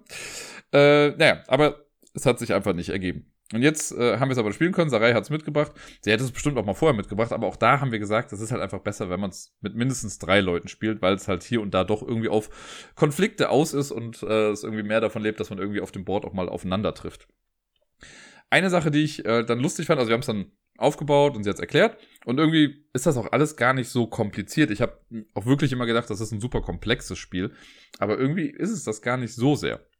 Natürlich greifen da viele Sachen ineinander und da sind viele, viele Ideen mit drin. Aber ich habe es mir wirklich schlimmer vorgestellt. Äh, und als die Erklärung dann einmal durch war, dann war auch eigentlich wirklich alles klar.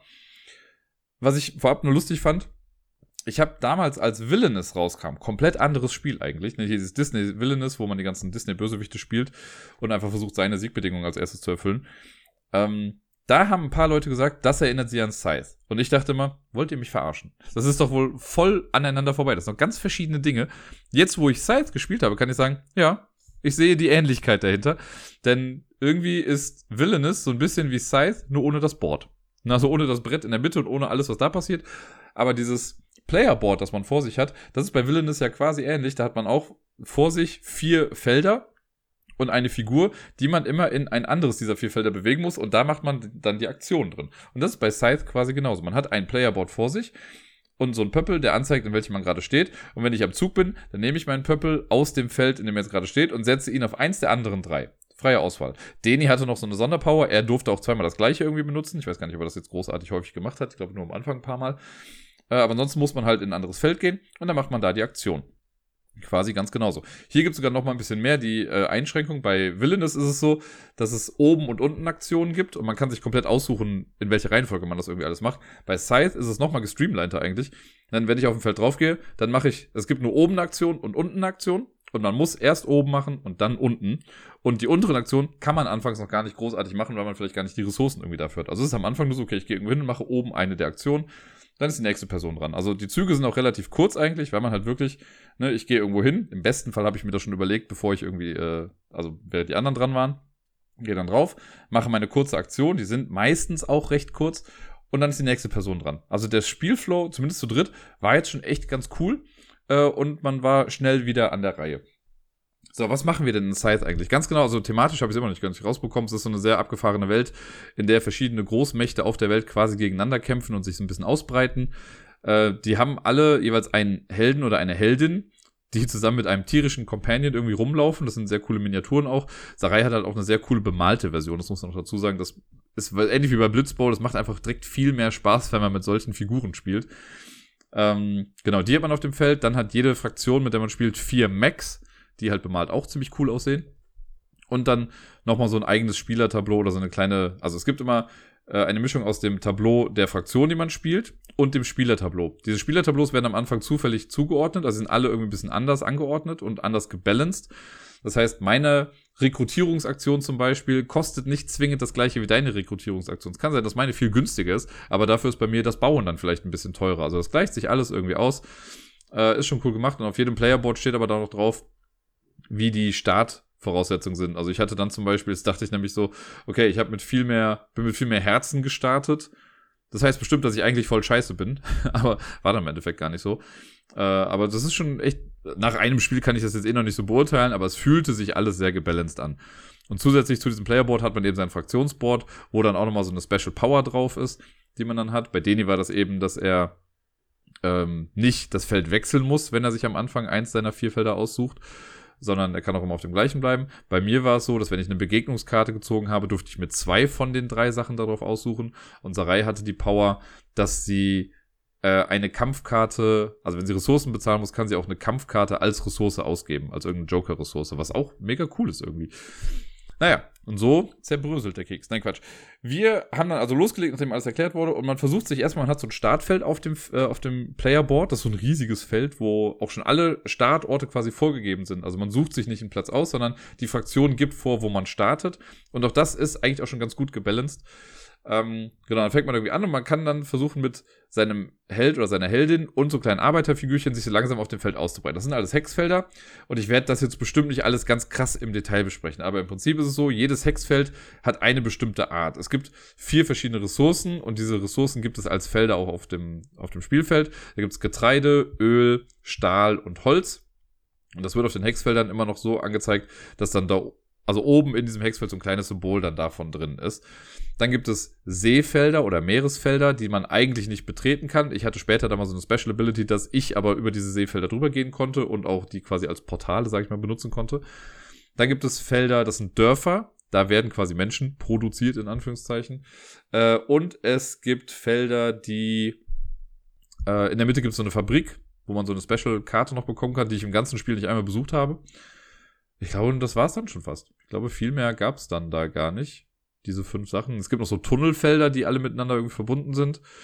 Ja, und alles in allem war es das aber dann quasi schon fast. Und man versucht sich so ein bisschen auszubreiten. Und immer wenn ich mit Arbeitern auf einem Feld stehe, und ich möchte produzieren, dann kann ich mir Felder aussuchen, auf denen ich draufstehe und produziere dann auf diesem Feld so oft die Ressource des Feldes, wie ich Arbeiter darauf habe. Also wenn ich zweimal produzieren darf, dann suche ich mir nicht zwei Arbeiter aus, die produzieren, sondern zwei Felder aus, die produzieren. Und wenn ich jetzt auf einem Feld, auf einem Ölfeld stehe mit fünf Leuten, dann kriege ich da halt fünf Öl drauf. Das Besondere hier, was ich auch irgendwie ganz cool und neu für mich finde, das kannte ich vorher zumindest noch nicht, ist, dass die Ressourcen aber dann nicht zu mir kommen, sondern die Ressourcen landen auf dem Feld und von da gebe ich sie auch aus. Man kontrolliert ein Feld, wenn man halt in dem Feld drin steht. Man kann aber auch von Feldern vertrieben werden. Es gibt halt auch natürlich den Player-Konflikt. Das heißt, wenn jemand, wenn ich jetzt Arbeiter irgendwo habe und jemand kommt mit seinem Mac da drauf, dann verschwinden die Arbeiter auch automatisch und die Ressourcen gehören auf einmal der anderen Person und können, dann kann die Person die auch ausgeben zum Bauen. Deswegen muss man die immer noch so ein bisschen verteidigen, die Sachen, die man da noch hat. Äh, es gibt auf jeden Fall auch richtige Kämpfer. Also jetzt bei den Arbeitern ist es so, die kämpfen nicht, die sind einfach weg, die ziehen sich dann zurück und kommen dann quasi ins eigene HQ wieder zurück. Wenn jetzt aber ein Mac auf dem Feld mit einem anderen Mac kommt, dann kommt es zum Kampf. man sammelt im Laufe des Spiels immer Kampfkraft. Das wird über so eine Anzeige auf dem Board angezeigt. Und dann kriegen die Parteien, die am Kampf beteiligt sind, es können immer nur zwei Leute an einem Kampf beteiligt sein, die kriegen dann so eine kleine Drehscheibe, wo man dann die Kampfkraft einstellt. Das kann irgendwas zwischen 0 und 7 sein. 7 ist das höchste, was man ausgeben kann. Zusätzlich kann man noch so Kampfkarten, die man im Laufe des Spiels bekommt, noch dann dazu klemmen. Und man darf immer pro Miniatur, die mit am Kampf beteiligt ist, eine Kampfkarte benutzen. Also wenn ich jetzt mit drei Mechs gegen einen Mech kämpfe, dann darf ich drei Kampfkarten noch dazu packen. Eine Person nur eine. Diese Kampfkarten haben die Werte von 2 bis 5. Da steht auf dem Board dann auch drauf, in welcher Häufigkeit die vorkommen. Und äh, das klemmt man dann so mit dazu. Wenn beide das gemacht haben, dann deckt man das auf. Also sowohl das, was auf dem Rad eingestellt wurde, als auch das, was auf den Karten zu sehen ist. Und dann vergleicht man einfach das und wer die höchste Summe hat, äh, der gewinnt dann eben den Kampf. Verlierer muss sich komplett zurückziehen. Und ja, das war's dann eigentlich. Wenn man dann eben verloren hat und muss sich zurückziehen, dann gehören dem Gegner alle Ressourcen, die man jetzt auf diesem Feld halt eben hatte, was ein bisschen scheiße ist. Ja, und man spielt dann so vor sich hin. Also natürlich guckt man auch, wo man hingeht. Es gibt dann noch diese Bewegungsfelder. Da war ja meine Special, äh, Begegnungsfelder, Entschuldigung. Begegnungsfelder, ähm, das war meine Special-Fähigkeit. Es gibt so ein paar Felder, da sind so kleine Token drauf. Wenn man auf so ein Feld draufkommt, nimmt man das Token weg und darf eine Begegnungskarte ziehen. Und dann soll man den anderen erzählen, was man da so gerade sieht. Also ein bisschen Storytelling betreiben. Das sind halt, ja, schön thematische Bilder. Also echt cool gezeichnet. Der Grafikstil ist auch echt cool. Alles so ein bisschen trist. Das ist halt so eine Kriegswelt irgendwie. Und dann sieht man, ich hatte zum Beispiel eine Karte, wo dann zwar eine Schafsherde zu sehen war und ein Hirte war da und im Hintergrund waren aber noch ein paar Mechs zu sehen. Und dann kriegst du so drei thematische Auswahlmöglichkeiten und darfst dir in der Regel, dass du dich für eine Sache entscheiden. Es gibt immer eine, ich sag mal, eine gute oder moralisch gute Option, eine moralisch verwerfliche äh, Option und so ein Mittelding. Und je nachdem, was man da nimmt, kriegt man dann halt eben Ressourcen oder Ansehen. Ansehen, das sind so Herzenspunkte, die man im Laufe des Spiels sammelt, die was mit der Endabrechnung des Spiels zu tun haben. Ja, meine Fähigkeit war halt eben, dass ich zwei Sachen wählen konnte, was echt cool war, weil man dadurch oft stellenweise coole Sachen einfach freigeschaltet bekommen hat. Sowas wie, keine Ahnung, du kriegst einen Mac. Geil, habe ich halt einen Mac auf einmal bekommen. Ja, und so geht man herum. Man kann, also man produziert Ressourcen. Die Ressourcen gibt man dann aus, um Gebäude zu bauen. Jeder hat vier Gebäude auf dem Playerboard, äh, die man so nach und nach bauen kann. Das sind, da gibt es einmal so eine, einen Stollen, den man setzen kann. Der ist dann wie ein eigener Tunnel, der mit allen anderen Tunneln auf dem Board äh, verbunden ist. Es gibt ein Denkmal, das, wenn man das aktiviert, dann kriegt man einen so einen Ansehenspunkt. Es gibt eine Mühle, das ist bei der Produktion wichtig. Und es gibt ein Arsenal, das gibt einem nochmal Kampfkraft. Das sind die vier Gebäude, die man bauen kann. Man kann rekrutieren, das hat was mit dem Playerboard zu tun, da sind unten so kleine Pinöpel drauf. Äh, und wenn, wenn ich rekrutiere, dann kriege ich den Rekrutierungsbonus unten auf meinem Board einmal und setze den dann auf mein Fraktionsboard drauf und kann mir da auch nochmal einen Bonus aussuchen. Und das hat den Vorteil, beim Rekrutieren, ich suche mir eine von diesen vier Feldern eben aus auf meinem Playerboard. Und wenn jemand anderes dann diese Aktion macht, die ich da schon frei rekrutiert habe, kriege ich den Bonus nochmal. Also die Player-Interaktion wird dadurch halt viel höher getrieben nochmal, was auch echt ganz cool ist. Man muss allerdings auch mal aufpassen, weil gerade am Anfang baut man ja so ein bisschen vor sich hin. Also ich habe jetzt auch nicht immer ganz krass zugeguckt, was jetzt Deni zum Beispiel gemacht hat. Aber später, als ich dann wusste, okay, wenn jemand das Bauen-Ding macht, dann kriege ich was. Und deswegen habe ich dann angefangen auch zu gucken, was die anderen machen. Oder wir haben uns das halt auch laut gesagt, was dann quasi gemacht wird. Das ist schon ganz cool. Äh, rekrutieren kann man, Max bauen kann man, da hat man halt vier Stück und die können dann noch Arbeiter mitnehmen und so. Das, und dadurch, wenn man Max baut, die decken auch noch so vier äh, Sonderfähigkeiten ab. Es gibt zwei Fähigkeiten, die haben alle. Einmal das Warten, damit man über Flüsse gehen kann auf bestimmte Regionen hin. Und die Eile heißt das, glaube ich. Ähm, da kann man bei einer Bewegung dann zwei Schritte oder einen Schritt mehr noch gehen mit jeweils einer Figur. Dann bei der Bewegung ist es so, wenn man sich normal bewegt, dann hat man zwei oder später auch drei Bewegungsschritte. Dann kann man aber nicht mit einer Figur drei Schritte gehen, also drei Felder gehen, sondern mit drei Figuren jeweils ein. Und mit diesem Eilt-Ding kann man das halt eben auf zwei Felder dann ausweiten. Und in der Mitte sind dann immer zwei ähm, Fähigkeiten, die für jede Fraktion dann unterschiedlich sind. Ich hatte das zum Beispiel mit den Seen, dass ich, ähm, dass ich halt über Seefelder gehen konnte und jedes so wie so ein Portal nutzen konnte auch. Und das andere war eins, und da bin ich mir gar nicht mehr sicher, ob wir darauf irgendwie geachtet haben. Aber wenn man irgendwie einen Kampf hat, dass dann, äh, wenn Arbeiter durch so einen Kampf vertrieben werden, dann verliert man Ansehen. Und meine Fähigkeit war, ich verliere dadurch kein Ansehen, wenn sowas passiert. Ich glaube, ganz grob war das sogar jetzt fast alles, was man irgendwie machen kann. Ich habe mit Sicherheit noch Kleinigkeiten irgendwie vergessen. Es gibt noch so eine Entwicklung, genau, damit kann man Kosten reduzieren im Laufe des Spiels. Ähm, aber alles in allem war es da schon so ganz grob. Und das Spielende finde ich echt interessant. Im Prinzip geht es darum, wer am Ende das meiste Geld hat, gewinnt. Man Geld bekommt im Laufe des Spiels immer mal wieder und kann auch Sachen halt kaufen. Für eine bestimmte Aktion muss man halt Geld ausgeben, um dann was zu kriegen. Ich weiß gar nicht mehr genau, was jetzt alles Geld gekostet hat. Das hängt immer von dem Playerboard halt ab. Ne? Manche Sachen kosten ein bisschen mehr, bei mir aber dann vielleicht weniger. Muss man gucken, was man da so vor sich hat. Und es gibt, man hat, äh, also im Spielmaterial hat man sechs Sterne der eigenen Farbe. Und diese Sterne, mit denen kann man auf dem Board dann kleine Mini-Missionen erfüllen. Das kann sowas sein wie, baue alle deine vier Max, gewinne im Kampf, äh, entwickel dein Board komplett, rekrutier komplett, äh, ich weiß gar nicht was, mach deine Mini-Mission, du kriegst so eine kleine Zielkarte am Anfang oder zwei Stück. Und wenn du eine davon erfüllt hast, dann kriegst du da auch einen Punkt.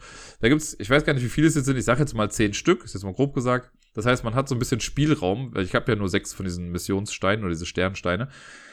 Und jedes Mal, wenn man was geschafft hat davon, dann legt man halt einen Stern da drauf. Das Spiel endet sofort, wenn jemand seine sechste, seinen sechsten Zielstern irgendwo draufsetzt. Dann hört das instant auf und es kommt zur Schlusswertung. Ich habe es, glaube ich, bei mir dann auch in meiner letzten oder in der Runde, in der ich dran war, dann geschafft, in einer Runde zwei dieser Missionen zu erfüllen und dann war es instant vorbei. Und dann gibt es für bestimmte Sachen halt Punkte und zwar für ähm, die, jetzt muss ich gerade überlegen, was es alles war, für die Felder, die ich gerade, die Anzahl der Felder, die ich gerade besetze, für die Anzahl der Ressourcen, die ich habe. Da kriegt man pro zwei Ressourcen, egal was für Ressourcen das sind, aber pro zwei Ressourcen kriege ich dann Punkte. Und da war noch eine Sache, die mir gerade ums Verrecken nicht einfallen möchte. Das sind drei Spalten gewesen. Und ich krieg's gerade einfach nicht zusammen, was das letzte war. Vielleicht fällt es mir gleich nochmal irgendwie ein. Aber an sich, das kriegt man dafür dann Geld. Und je höher das Ansehen im Laufe des Spiels war, desto mehr Geld kriegt man dann dafür. Und das ist halt dann wichtig, weil ich war in der untersten Kategorie, also ich habe nur die schlechteste, das schlechteste Geld quasi für diese ganzen Sachen bekommen, habe aber lustigerweise doch echt knapp am Ende noch gewinnen können. Also es war wirklich, wir haben glaube ich, ich weiß nicht mehr zusammen, ich glaube 58, 56, 54 oder so waren die Punkte am Ende. Nagelt mich jetzt nicht drauf fest, aber irgendwie war es wirklich knapp. Und ja, hätte es jemand von den anderen noch geschafft, im Ansehen noch ein bisschen mehr zu steigen und in die höchste Stufe aufzusteigen, dann hätte ich zum Beispiel nicht gewonnen. Und das finde ich auch ganz cool bei dem Spiel, dass nicht automatisch die Person, die das Spiel beendet mit der sechsten Mission, auch gewinnt. Also es war schon wirklich knapp. Deni zum Beispiel, und das fand ich, das fand ich richtig krass. Deni hat nämlich von seinen Missionssteinen oder diese Sternsteine, er hat genau einen eingesetzt im Spiel. Der hat nur eine Mission erfüllt und ist trotzdem so nah rangekommen. Also ich glaube, er war halt, oder war sogar punktgleich mit Sarai, das weiß ich jetzt nicht mehr ganz genau. Ähm, weil er im Laufe des Spiels aber einfach so viel Geld gesammelt hat und nie ausgegeben hat. Also der musste sich gar nicht um das Ding kümmern und ist trotzdem halt ja auch über 50 dann gekommen, wohingegen ich halt alle Missionen erfüllt habe. Aber ich habe im Spiel halt auch dauernd mein Ansehen äh, aufs Spiel gesetzt, im wahrsten Sinne des Wortes. Und das war durch diese Begegnungskarten, weil ich da mal zwei Sachen machen konnte. Dann konnte ich halt sagen, ich mache die moralisch gute und die moralisch schlechte Version, weil dann habe ich meistens nur ein äh, Ansehen äh, anstatt zwei oder so verloren. Das ja, also ich, ich finde es krass, wie gut das irgendwie gebalanced war und wie spaßig das irgendwie war. So zählt man alles zusammen. Es gibt halt für so ein paar Sachen, wie gesagt, am Ende nochmal Punkte. Das kriege ich jetzt alles nicht mehr so ganz zusammen. Ich war so ein bisschen overwhelmed dann auch davon. Ähm, aber ich kann auf jeden Fall sagen, es hat mir Spaß gemacht. Richtig viel. Ich kann mir vorstellen, dass das in einer großen Runde, also wir haben es ja zu dritt gespielt. Ich glaube, ich kann, glaube ich, verstehen, dass man sagt, zu zweit macht es nicht allzu viel Spaß. Wobei ich es auch gerne mal zu zweit ausprobieren wollen würde. Einfach um zu gucken, wie es so ist. Also ob da wirklich gar keine Interaktion dann irgendwie stattfindet oder vielleicht doch so ein bisschen, weil das Ding ist, man muss ja auch nicht kämpfen, ne? Also dieses gegeneinander kämpfen oder einen Kampf zu gewinnen, ist halt auch was, was einem nur zweimal Punkte gibt. Danach kann einem das auch egal sein. Das war auch so ein bisschen mein Ziel. Ich habe einmal gegen Deni gekämpft und dachte mir halt so, ja gut, jetzt habe ich einmal gekämpft, ich habe einen Missionsstein draufgesetzt, jetzt ist mir der Kampf auch eigentlich egal. Hätte ich ein zweites Mal gewonnen, wäre es auch okay gewesen. Wobei ich habe, glaube ich, sogar ich habe am Ende meinen zweiten Kampf auch noch gewonnen. Ich glaube, das war das nämlich. Ähm, aber man kann auch einfach sagen, gut, ich kacke da total drauf und mache alle anderen Sachen, die Punkte bringen. Und das, zu zweit würde das halt vielleicht ein bisschen weniger in den Fokus gerückt werden, aber es ist halt so auch nicht ganz so wichtig. Tolles Spiel. Wirklich toll. Ich weiß gar nicht, was ich noch großartig sagen soll. Wie gesagt, der Grafikstil, also ich musste mich erstmal dran gewöhnen, weil es wirkt alles sehr trist. Ne, ich meine, das passt zu dieser Spielwelt irgendwie und auch dieses Gesamtbild, was davon gezeichnet wird. Das ist super stimmig alles, aber man muss sich auch irgendwie ein bisschen darauf einlassen. Aber wenn man das gemacht hat, dann passt das schon alles. Das ist ein sehr thematisches Spiel, wie ich finde. So alle Sachen, die im Spiel vorkommen, haben auch, sind auch irgendwie verwurzelt in dieser Geschichte dieses Spiels. Man kann auch, wenn man möchte, kann man sich die ganzen Hintergrundgeschichten zu den Helden und Fraktionen auch irgendwie online noch durchgucken. Es gibt so kleine Mini-Abrisse äh, in der Anleitung. Aber da steckt eine ganze Menge Story hinter. Es gibt ja auch Erweiterungen. Das Einzige, was ich ein bisschen komisch finde vom Geschäftsmodell, das gibt es ja leider immer häufiger, wenn man das Spiel so kauft, dann sind fünf Fraktionen mit im Spiel drin, die man spielen kann. Auf dem Board sind aber schon sieben quasi drauf. Also Startposition für sieben drauf. Die anderen beiden muss man sich halt noch nachkaufen. Und auch auf die Rückseite des Spielplans ist halt einfach so eine XXL-Karte, aber nur die Hälfte. Das heißt, wenn ich da auch die große haben will, muss ich mir die halt noch mit dazu holen. Das ist halt so ein bisschen komisch. Was mich mega interessiert ist, es gibt ja auch diese Legacy-Kampagne oder so Mini-Legacy-Kampagne. Äh, Rise of Fenris heißt das, glaube ich. Die wird mich natürlich mega fetzen und interessieren. Äh, vielleicht schaffen wir es irgendwann mal, die dann auch zu spielen jetzt fürs erste Mal, also ich, ich, ich habe es ja doch ganz gut jetzt hinbekommen. Keine Ahnung, ob ihr irgendwas davon verstanden habt, wenn ihr Size noch nie gespielt habt und äh, vielleicht bei den anderen, die es schon kennen, denken sich jetzt, boah, der hat die Hälfte vergessen, ist alles total katastrophal gewesen. Aber alles in allem war das erstmal so ein grober Übersicht. Das ist ja auch quasi erstmal nur mal mein Ersteindruck. Es hat mir gefallen, es hat mir richtig viel Spaß gemacht. Ich hoffe, es kommt noch mal auf den Tisch. Ich möchte es mal in der großen Besetzung spielen. Ich möchte es auch mal in der kleinen Besetzung spielen. Wink, wink, kleiner Wink mit dem Soundfall hier. Und das soll es aber jetzt erstmal mit Scythe gewesen sein. Immer mal wieder gibt es ja Spiele, die quasi das Beste aus zwei verschiedenen Welten miteinander kombinieren. Ne? Zum Beispiel Pandemic Legacy. Ich liebe Pandemie, das war für mich schon super. Und ich liebe auch, also dieses Legacy-System finde ich mega cool. Das zusammen hat einfach mega gut funktioniert und mich mega angestachelt. Oder meinetwegen auch, nimm das Exploration-Gefühl von Seventh Continent und pack es zusammen mit den QR-Codes aus Chronicles of Crime, was ja auch super gut funktioniert hat. Und schubst du aus Destinies, ein Spiel, das mega gut war. Das geht auch in die andere Richtung, wenn du zwei Sachen nimmst, die einfach scheiße sind und die zusammenwürfelst. Und dann hast du halt 5211 in der Azul Edition. Das haben wir auch gespielt. Es ist nicht ganz so krass. Ich weiß, ich bin sehr unfair diesem Spiel gegenüber, das ist mir durchaus bewusst. Das mit dem Azul-Ding ist ja mittlerweile ein Running Gag, dass das äh, von mir jetzt nicht allzu sehr gefeiert wird. Das solltet ihr ja wissen. Wobei ich auch immer sage, Azul ist ein okayes Spiel, kann man spielen, der ganze Hype war halt nervig. Davon mal abgesehen, ich würde Azul auch übrigens jede Zeit mitspielen. Also wenn ich würde es nicht unbedingt hier haben. Ich habe es ja hier in einer selbstgebastelten Version. Äh, aber wenn das jetzt jemand irgendwo mit hinbringt, zum Community-Treffen zum Beispiel, ich würde sogar mitspielen und dann werdet ihr euch ärgern, wenn ich dann auch noch gewinne. Ähm, viel mehr habe ich ein Problem mit 5211. Das ist einfach ein Spiel. Also, ich habe es einmal auf der Messe gespielt. Vor, weiß nicht, drei Jahren halt irgendwie, als ich das letzte Mal da war. Und jetzt dann nochmal das nächste Mal. Mir hat es damals schon nicht gefallen. Und das hat sich nicht geändert, jetzt als wir es nochmal gespielt haben äh, 5211 ist eigentlich ein sehr simples Kartenspiel. Und ich bin mir sicher, vielen gefällt das sehr, sehr gut. Ne? Für mich ist es einfach irgendwie nichts. Und ich habe auch irgendwie, keine Ahnung, also ich habe da auch so eine innere Ablehnungshaltung gegenüber diesem Spiel. Ich möchte es auch gar nicht gut finden. Ähm, also es gibt auch immer viel zu viele andere coole Spiele. Man muss dem Spiel zugutehalten, es ist schnell vorbei. Man hat einen Kartenstapel, in diesem Kartenstapel sind Karten drin, wer hätte das gedacht, in verschiedenen Farben. Ich weiß gar nicht, wie viele verschiedene es sind. Äh, und auf den Karten gibt es die Werte 2 bis 6 oder einen Hahn. Karten werden gemischt am Anfang, je nach Anzahl der Mitspielenden kommen so ein paar Karten raus. Bei drei Personen waren es, glaube ich, 13 Karten, die am Anfang rausgelegt werden. Dann bekommt jeder fünf Karten auf die Hand. Das erklärt die fünf im Titel. Und dann beginnt die erste Runde. In der ersten Runde einer Runde ähm, oder eines Durchgangs sucht sich jeder aus seiner Kartenhand von fünf Karten zwei Karten aus, die er erstmal verdeckt hinlegt. Wenn alle das gemacht haben, dann deckt man die zwei Karten auf und guckt erstmal. Dann ziehen alle wieder nach, bis sie wieder fünf Karten auf der Hand haben. Dann spielt man noch eine Karte, ne, 5, 2, 1. Macht das wieder, also verdeckt äh, hinlegen, wenn alles gemacht haben, aufdecken. Man zieht wieder eine Karte nach und dann spielt man noch eine Karte, deswegen fünf Karten und dann 2, 1, 1. Das spielt man damit. So dass jeder am Ende vier Karten quasi vor sich liegen hat. Wenn das dann geschehen ist, dann guckt man sich die Karten an. Äh, man guckt quasi, welche Farbe wurde am häufigsten gespielt. Diese, diese Farbe wird nämlich theoretisch gewertet. Allerdings sollten es mehr als sechs oder mehr Karten dieser Farbe sein, dann wird die Karte oder die Farbe komplett ignoriert und man nimmt die zweithöchste Farbe. Auch da guckt man nochmal, wie viele Karten es waren und so weiter, aber ansonsten wird die äh, gemacht. Alternativ guckt man auch, wie viele Hähne wurden gespielt. Wenn fünf Hähne, genau fünf Hähne draußen sind, dann werden nur die Hähne gewertet. Wenn aber sechs Hähne draußen liegen, werden die Hähne nicht gewertet, sondern wieder die Farbe. Alles, was dann gewertet wird, also angenommen grün, es gibt kein grün in der Version, aber wenn es grün gewertet werden würde, dann nimmt jeder die grünen Karten, die er gespielt hat und packt sie dann auf seinen eigenen Stapel. Alle anderen Karten kommen raus, man hat dann wieder fünf Karten auf der Hand und macht einen weiteren Durchgang. So lange, bis alle Karten einmal durch sind, oder ich glaube jemand 50 Punkte oder so hat, ich weiß gar nicht ganz genau. Und am Ende zählt man halt zusammen, wer wie viele Punkte irgendwie werten konnte. Das ist eigentlich alles. Und man macht immer das gleiche mit diesen 5, mit diesen 2, 1, 1. Wertung, 211, Wertung, 211, Wertung und so weiter und so fort. Und dann guckt man halt, wer am Ende äh, die Nase vorn hat. Wie gesagt, ich werde kein großer Freund dieses Spiels irgendwie werden. Also wir haben es gespielt. Alleine die Punktzahl, ich hab, musste, musste schon sehr lachen, als ich geguckt habe, wie es auf der Messe damals ausgegangen ist. Äh, mein Topscore war 1. Ich hatte genau einen Punkt nach der Runde. Ich weiß auch gar nicht, ob wir auf der Messe jetzt das ganze Spiel gespielt haben oder nur so eine Testrunde. Aber Deni hatte zum Beispiel 10 Punkte bei dieser Partie. Äh, ich kann sagen, ich habe mich gesteigert wir haben also das Spiel ist folgendermaßen ausgegangen. Auf dem ersten Platz Sarai und Deni mit jeweils 32 Punkten. Ich war ganz knapp dahinter mit sieben. Und ich finde, das sagt alles zu dem Spiel aus, wie sehr ich das Spiel verstanden habe und wie sehr ich das Spiel mag. Ich habe auch eine Menge Trash-Talk dem Spiel gegenüber dagelassen, auf keine Frage.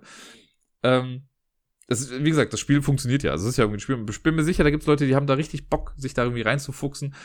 Aber ich finde, das ist halt auch so super glückslastig, ne? Weil dann haben wir irgendwie Karten gespielt und dann meinte Sarai immer so, ja guck mal, jetzt steige ich ja schon mit ein in diese Farbe, aber wenn ich die Farbe doch selber gar nicht mehr auf der Hand habe, kann ich doch nichts machen. Ne, also irgendwie, egal was ich irgendwie gemacht habe, dann denkst du, du bist smart und ja, dann spiele ich jetzt das und halt die Karte erstmal zurück, aber die spiele ich dann danach irgendwie nochmal. Wow, ist auch irgendwie, irgendwie ist es einfach nicht meins, keine Ahnung. Da gibt es auf jeden Fall für mich persönlich bessere Kartenspiele, die ein ähnliches Spielgefühl vielleicht bringen, äh, aber ja, 5, 2, 1, 1 und ich werden keine großen Freunde mehr, vor allen Dingen nicht in der Azul Edition. Wenn ich jetzt sagen müsste, nur mal so als Beispiel, ein Spiel, das vielleicht für viele andere ähnlich komplex wirkt, aber für mich irgendwie ganz cool ist, ist von Friedemann Friese dieses Fujikato. Das finde ich mega. Auch wenn andere das komisch finden, aber das ist auch so ein Spiel, da muss man sich ein bisschen reinfuchsen. Aber wenn man das einmal gespielt hat, super cooles Spielprinzip. Ist bei 5.2.1 mit Sicherheit genauso. Nur da habe ich halt keinen Bock. Eben, als ich über Cryptid gesprochen habe, habe ich ja schon mal kurz durchblicken lassen, dass ich mir zwar wünsche, dass Cryptid den äh, Kennerspiel des Jahrespreis bekommt, ich es aber nicht glaube. Denn Dune Imperium wurde halt auch nominiert für das Kennerspiel des Jahres und ich glaube, das hat ganz gute Chancen, den Preis dieses Jahr dann auch zu gewinnen. Wir haben es jetzt nochmal zu dritt dann auch gespielt. Das war das letzte Spiel, das wir dann am Donnerstag gespielt haben. Ja, wir haben eine ganze Menge an diesem einen Tag gespielt. Alles, was bisher war, war alles an einem Tag, bis auf Schach. Das war am Tag davor mit den Kindern natürlich. Aber das alles war jetzt alles an einem Tag. Dune Imperium war dann schon um kurz nach Mitternacht oder so vorbei. Deni musste am Ende dann auch leider relativ schnell schon gehen, weil er sonst seinen Zug nicht mehr bekommen hätte. Wir haben dann noch die Schlusswertung quasi für ihn mit ihm gemacht. Hat aber auch keine große Rolle mehr gespielt in der Schlusswertung. Ähm, aber ja, ich habe beim letzten Mal schon gesagt, dass ich das Spiel echt super gern habe. Ich habe es dann, nachdem ich so darüber ähm, ja, mich gefreut habe im Podcast, hat Sarai mir das dann auch geschenkt quasi danach, was super süß war. Vielen lieben Dank dafür nochmal. Und ja, wir haben es dann jetzt auch einmal gespielt. Sie kannte es ja auch noch nicht, den ja auch noch nicht. Die Erklärung am Anfang ist ja relativ flott eigentlich. Und das Spiel, das spielt man ja auch einfach so runter. Also ich finde nach wie vor ganz cool, dass es ja auch so limitiert ist mit seinen zehn Runden.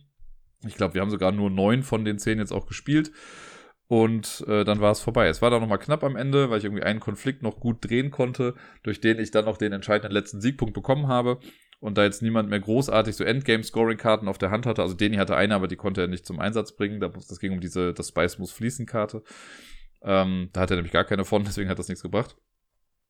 Und äh, ja, deswegen konnte ich das Spiel für mich auch wieder siegreich beenden. Ich habe mittlerweile eine hundertprozentige Gewinnquote davon. Zweimal gespielt, zweimal gewonnen. Finde ich super, könnte so bleiben. Ich habe diesmal gemerkt, dass meine Spieltaktik auf jeden Fall ein bisschen anders war. Also ich habe, ich hatte auch eine andere Fraktion. Ich hatte diesmal nicht Paul. Also wir haben alle mit einer äh, Liedern gespielt, die halt von der Komplexität her etwas einfacher waren.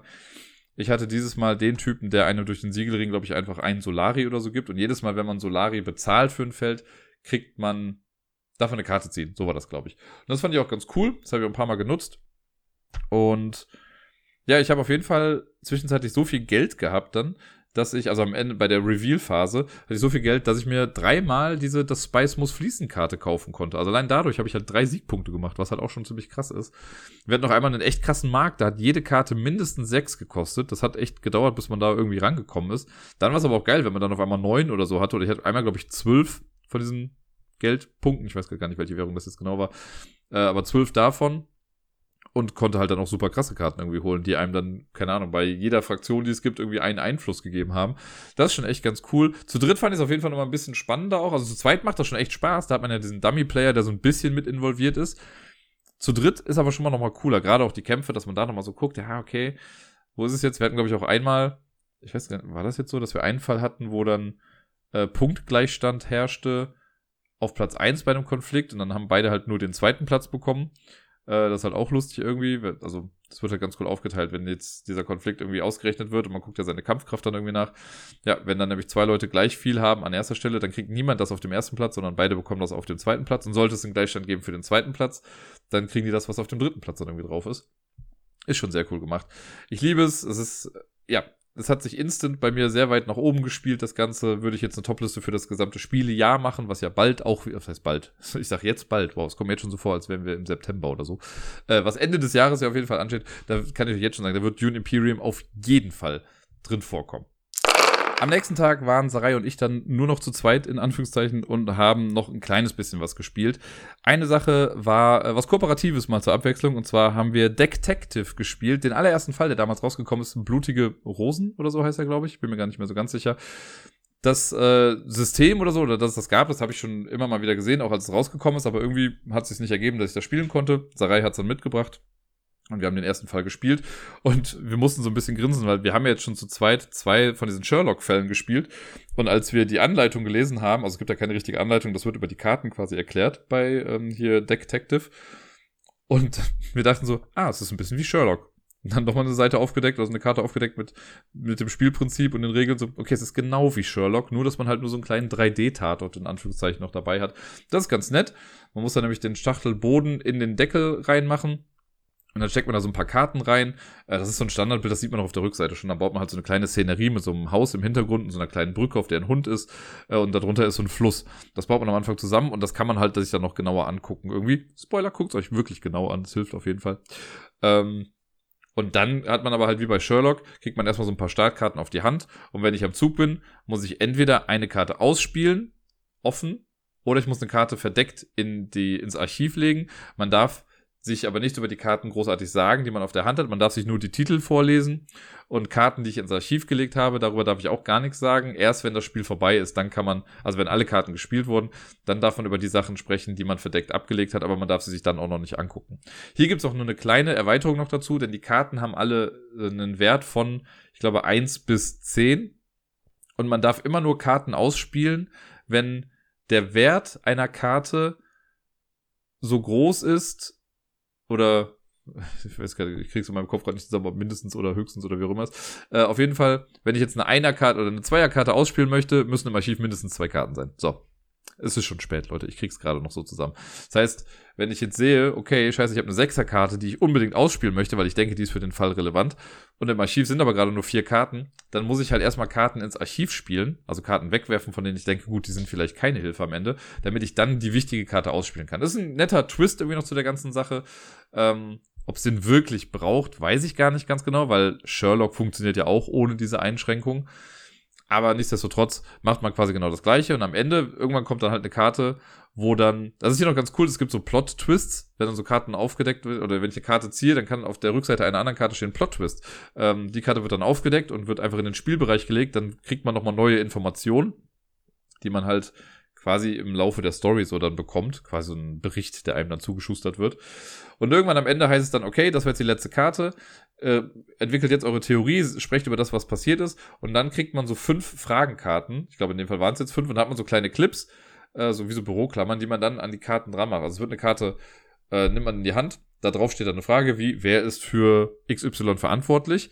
Und dann sieht man alle verdächtigen Personen irgendwie da drauf und dann soll man da halt so eine Klammer dran machen. Da legt man die Karte aber erstmal zur Seite, macht alle Fragen nach und nach. Man kann auch, wenn man alle Fragen beantwortet hat, dann nochmal Sachen ändern. Wenn man dann aber sagt, so, jetzt möchten wir gucken, dann dreht man die Karten um und durch dieses Einklammern der Antwort kriegt man dann auf der Rückseite quasi gezeigt, ob man recht hat oder nicht. Und dann sammelt man Punkte dafür. Wenn man alles richtig hat, hat man 10 Punkte. Und ansonsten kriegt man halt irgendwie Punkte abgezogen. Also nicht abgezogen, aber man kriegt Punkte nicht, wenn man die falsche Antwort gegeben hat. Und dann kann man am Ende quasi einmal äh, gucken, wie gut man jetzt war. Es ist halt natürlich so, wenn man 10 Punkte hat, dann ist man top-notch, man hat alles geschafft. Dann irgendwie 8 bis 9 Punkte oder 7 bis 9 Punkte ist dann das zweitbeste Ergebnis und so weiter und so fort. Wir hatten am Ende 8 Punkte.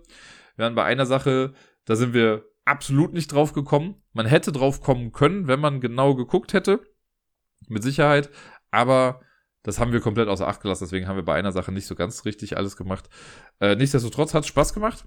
Aber es ist halt wirklich, also es ist Sherlock mit extra Steps, könnte man sagen. Sherlock ist ja wirklich nur diese reine Kartenspielvariante, wo man einfach diskarden kann, wie man möchte und man versucht am Ende dann auch das zu machen. Man hat halt zehn Fragen, die man beantworten muss. Hier nicht. Also hier hast du halt fünf Fragen, sammelst dadurch dann irgendwie Punkte, kriegst aber jetzt auch nicht Punkte abgezogen, wenn du Karten ausgespielt hast, die äh, falsch waren oder die nicht relevant waren, sondern es wird am Ende einmal kurz die Geschichte gezeigt und welche Karten dafür relevant waren.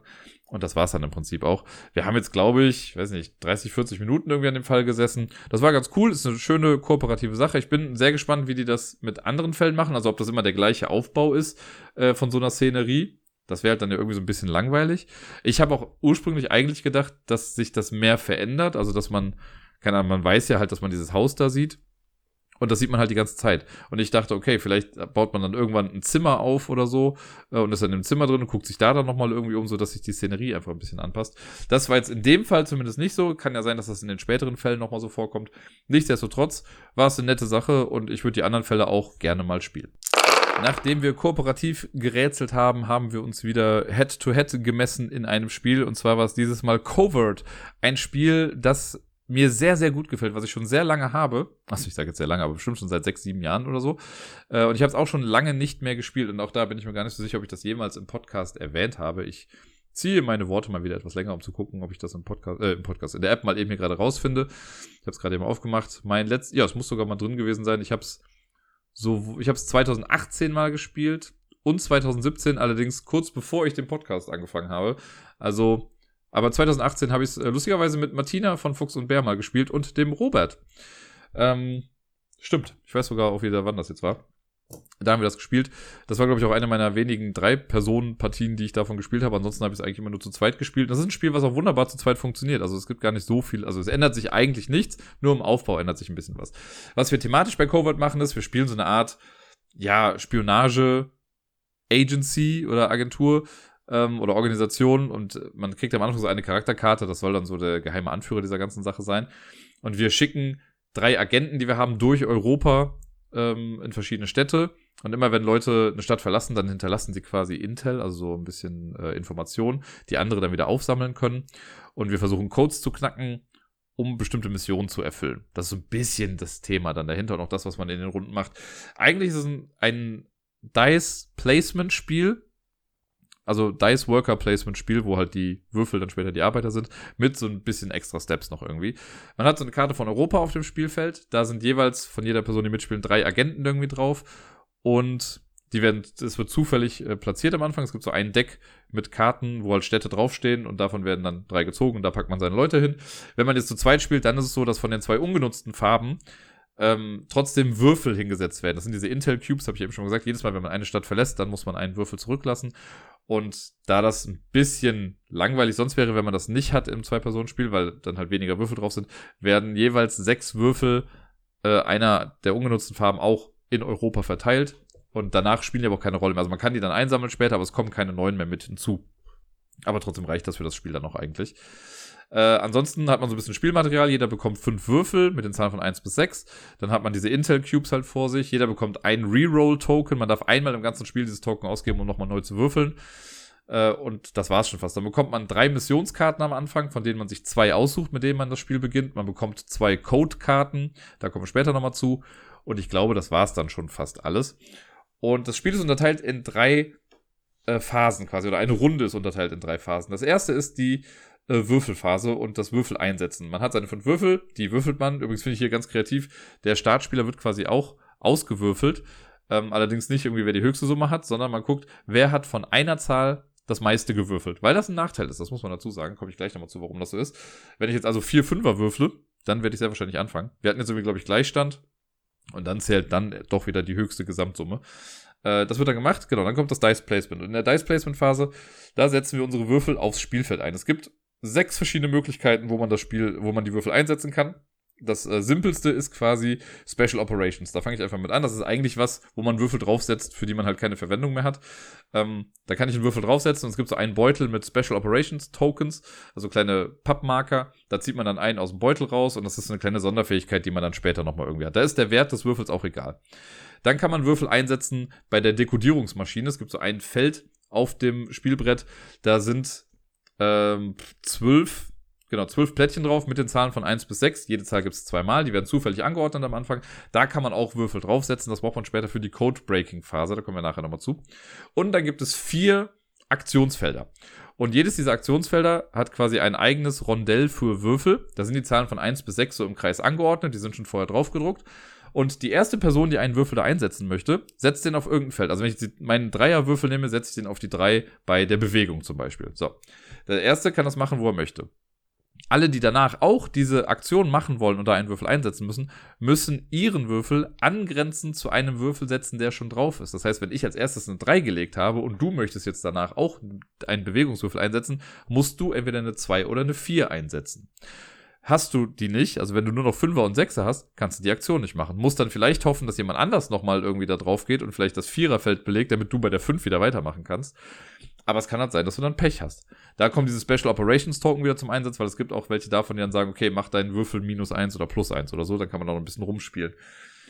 Ähm, und deswegen ist es auch blöd, wenn du nur Würfel einer Zahl hast, ne, weil wenn du nur Fünfer hast und ich habe zum Beispiel eins, zwei und drei, dann kann ich meine feuchtfröhlich da irgendwie hinsetzen äh, und du wirst deine nicht an meine Sachen ran platzieren können, weil du, weil du nicht angrenzend bist zu den Zahlen. Andersrum natürlich genauso, ne? wenn ich jetzt 1, 2, 3 habe und du hast eine 5er, wenn du eine 5 setzt, kann ich meine Würfel auch nicht einsetzen, aber trotzdem habe ich ein etwas größeres Spektrum äh, an, oder ein bisschen mehr Möglichkeiten bei der ganzen Sache. Da gibt's vier verschiedene Aktionen. Ähm, die Aktionen sind entweder bewegen, eine Karte ziehen, Mission erfüllen oder Mission ziehen. Das sind die vier Sachen, die man später machen kann. In der Dice Resolution Phase, also in der Auflösungsphase. Wenn alle Würfel platziert sind, die Person, die als erstes keinen Würfel mehr einsetzen kann oder möchte, nimmt sich dann die niedrigste, ähm, ja, niedrigste Zahl, da gibt es so kleine Plättchen. Und wenn ich jetzt als erstes fertig bin, nehme ich mal die 1. Das heißt, ich mache den Rest der Runde alles als erstes. Und äh, das spielt man dann einmal komplett durch. Die, also gibt es auch die, die Code-Breaking-Phase und die Auflösungsphase. Und am Ende der Auflösungsphase, da ist das quasi erstmal wieder irrelevant, weil die nächste Runde wird begonnen von der Person, die die letzte Aktion in der Dice Resolution Phase gemacht hat. Aber ich greife ein wenig vor. Wenn alle Würfel eingesetzt sind, dann geht's weiter mit der Code-Breaking-Phase. Jeder hat am Anfang so zwei kleine Code-Karten bekommen. Da ist so Spionage-Equipment auf der einen Seite zu sehen und auf der Rückseite davon sind, ist ein dreistelliger Zahlencode zu sehen. Das sieht quasi aus wie so ein kleines Zahlenschloss. Und davon habe ich zwei Stück. Und wenn ich diesen Code knacken kann, dann darf ich die Karte rumdrehen und habe quasi dieses Equipment. Jetzt, äh, man versucht im Prinzip in der Code-Breaking-Phase dieses, diese Cipher-Maschine, die man auf dem Board hat, also diese zwölf Plättchen, das sind dann sechs Zahlen in einer Zeile und es gibt zwei Zeilen. Die versucht man so zu manipulieren, dass man eben seinen Code da stehen hat. Man darf, wenn man dran ist, dann eine, also zwei Plättchen miteinander vertauschen, die orthogonal angrenzend zueinander sind. Man darf aber auch ähm, das Plättchen, das ganz rechts ist, mit dem Plättchen, das ganz links ist, vertauschen. Das geht quasi einmal so rum. Allerdings zählt der Zahlencode nicht einmal komplett rum. Also der muss wirklich direkt nebeneinander zu sehen sein. Und wenn ich jetzt zum Beispiel 2, 6, 3 habe und ich schaffe es durch einen Tausch 2, 6, 3 da zu haben, dann zeige ich das einmal ganz kurz und darf das Plättchen dann rumdrehen, oder die, die Karte dann rumdrehen und habe dann eben dieses Equipment freigeschaltet. Jetzt habe ich aber auch eben gesagt, man darf auch Würfel da platzieren und diese Würfel kann man auch nehmen, um die dann einfach auf ein Plättchen draufzusetzen, um meine Kombination auch dadurch dann irgendwie zu erreichen. Das heißt, ich kann einmal tauschen. Wenn ich dadurch dann schon mal zwei der Zahlen habe, kann ich mit meinem Würfel dann die dritte vielleicht noch bekommen. Es gibt auch ein Special Ops Token, das sagt ja, man darf zwei Plättchen irgendwie tauschen. Äh, das ist eine relativ schnelle Phase, da kann man so ein bisschen rumpuzzeln irgendwie. Das macht schon Spaß, ist thematisch auf jeden Fall echt ganz cool, finde ich, in der Sache. Äh, und ist halt so eine kleine Mittelspielphase. Dadurch bekommt man das Equipment. Danach geht's in die dritte Phase die Dice Resolution. Da fängt man dann an, Würfel wieder runterzunehmen vom Feld und dann die jeweilige Aktion zu machen. Bei der Bewegung ist es so, wenn ich einen Würfel da wegnehme, dann darf ich äh, alle drei Agenten, die ich habe, jeweils um ein Feld bewegen. Ne, wie ich eben schon mal gesagt habe, jetzt schon zweimal, äh, dann kann ich die, jedes Mal, wenn ich ein Feld weitergehe, und das sind so kleine Schnüre, die die Städte miteinander verbinden, dann lasse ich einen Würfel zurück von der, in der Stadt, in der ich gerade weggegangen bin. Äh, man kann auch mehrere Würfel wegnehmen, dann kannst du halt mehrere Schritte irgendwie gehen, beziehungsweise für jeden Würfel, den du von dem Aktionsfeld nimmst, das ist immer ein bisschen verwirrend im Deutschen, wenn man sagt Würfel für die Würfel, die man würfelt und Würfel für die Würfel, die man hinsetzt. Äh, das ist im Englischen noch mal ein bisschen besser unterschieden mit äh, Dice und Cubes auf jeden Fall. Wie dem auch sei, man bewegt sich also ein bisschen rum und versucht dann bestimmte Städte zu erreichen. Warum das wichtig ist, da komme ich dann gleich zu. Die zweite Aktion ist Karten ziehen. Es liegen auf dem Board oder an der Seite des Boards immer sechs Karten aus. Und diese Europakarte ist unterteilt in sechs verschiedenfarbige Regionen. Und man darf, wenn ich jetzt einen Würfel da wegnehme aus dieser Aktion, dann kann ich mir eine Karte nehmen von einer Region, in der ich einen Agenten drin habe. Wenn ich jetzt in der grünen Region einen habe, dann kann ich mir die grüne Karte zum Beispiel nehmen. Man darf aber auch zwei Würfel da gleichzeitig wegnehmen, um irgendeine Karte zu nehmen oder die oberste Karte blind vom Deck. Dann zieht man einfach random eine. Das ist die zweite Aktion. Die dritte Aktion äh, ich mache es jetzt mal andersrum, ist Missionskarte ziehen. Dann nehme ich einen Würfel da weg und darf mir aus einer Auslage, es liegen immer drei Missionskarten offen aus, dann kann ich mir entweder eine von den drei offenen Missionskarten nehmen und die hinter meinen Player-Screen packen, oder ich nehme einfach die verdeckte oberste Missionskarte vom Stapel. Das ist eine Aktion. Das dritte ist Missionen ausführen. Und das ist halt das, was man im Spiel auch machen möchte, was halt somit die meisten Punkte gibt. Wenn ich Missionen ausführen möchte, dann nehme ich da einen Würfel weg und dann gucke ich, ob ich die Kriterien auf einer Missionskarte erfülle. Auf jeder Missionskarte sind zwei bis vier Sachen, glaube ich, irgendwie drauf, die man erfüllen kann, geben unterschiedliche Punktzahlen und noch weitere Boni für das Spiel. Es gibt äh, folgende Kategorien auf den Karten. Ich hoffe mal, ich kriege sie alle zusammen. Es gibt Equipment. Ne, wenn jetzt zum Beispiel draufsteht, okay, du brauchst äh, ein Fernglas, wenn du dann ein Fernglas irgendwie auf einer Karte hast, dann kannst du das einfach abgeben und erfüllst das Kriterium dafür. Dann gibt es Städte. Wenn da Städtenamen draufstehen, heißt das, du musst einen Agenten in dieser Stadt haben. Manchmal stehen auch mehrere Städte drauf, dann musst du halt in jeder dieser Stadt einen Agenten haben. Deswegen ist es dann wichtig, sich irgendwie rumzubewegen. Es gibt Regionsangaben, dann reicht es, dass du eine Stadt in einer farbigen Region da irgendwie hast. Äh, und das letzte, das heißt einfach nur, äh, da ist so ein Koffersymbol drauf oder so ein Kofferkartensymbol. Das heißt, du musst einfach eine, eine Handkarte abwerfen. Das gibt's auch noch. Das sind die vier Sachen, die auf den Karten drauf sein können, in verschiedensten Konstellationen. Manchmal ist es eine Stadt, eine Region und ein Item oder manchmal ist es, weiß nicht, zwei Städte und du musst eine Karte abwerfen. Da gibt's ganz viele von und das versucht man eben zu erreichen. Und wenn ich jetzt sehe, okay, ich habe das alles, dann muss man halt so ein bisschen vorplanen und dann kannst du durch diese Aktion dann eine Missionskarte erfüllen. Wenn du eine Missionskarte erfüllst, dann zeigst du allen, dass du das gemacht hast und schiebst die Missionskarte dann unter deine Charakterkarte, die du bekommen hast. Und da gibt's dann immer so einen farbigen Rand, der, also die Punkte sieht man nur kurz, aber wenn die, wenn die Karte da drauf liegt quasi, dann sieht man die äh, Siegpunkte nicht mehr. Aber es gibt noch so einen kleinen Bonusrand. Und da ist entweder ist er leer, wenn es halt sehr viele Punkte gibt für eine Karte, gibt es dafür keinen Bonus mehr. Ansonsten kann es sein, dass du für eine Karte dann, äh, dann ist ein Symbol von einem Equipment-Teil drauf. Es gibt, glaube ich, acht verschiedene Equipment-Möglichkeiten, die es gibt. Äh, und das ist dann vielleicht so ein kleiner Kreis mit diesem Symbol drauf. Und das bedeutet dann so ein bisschen Engine-Building, dass du für die Zukunft das immer hast und du musst es nicht ausgeben. Also du brauchst keine Karte damit, sondern wenn da jetzt steht zum Beispiel eine Waffe und du brauchst für eine Mission eine Waffe, dann hast du die halt immer. So ein bisschen wie bei Splendor, könnte man fast sagen.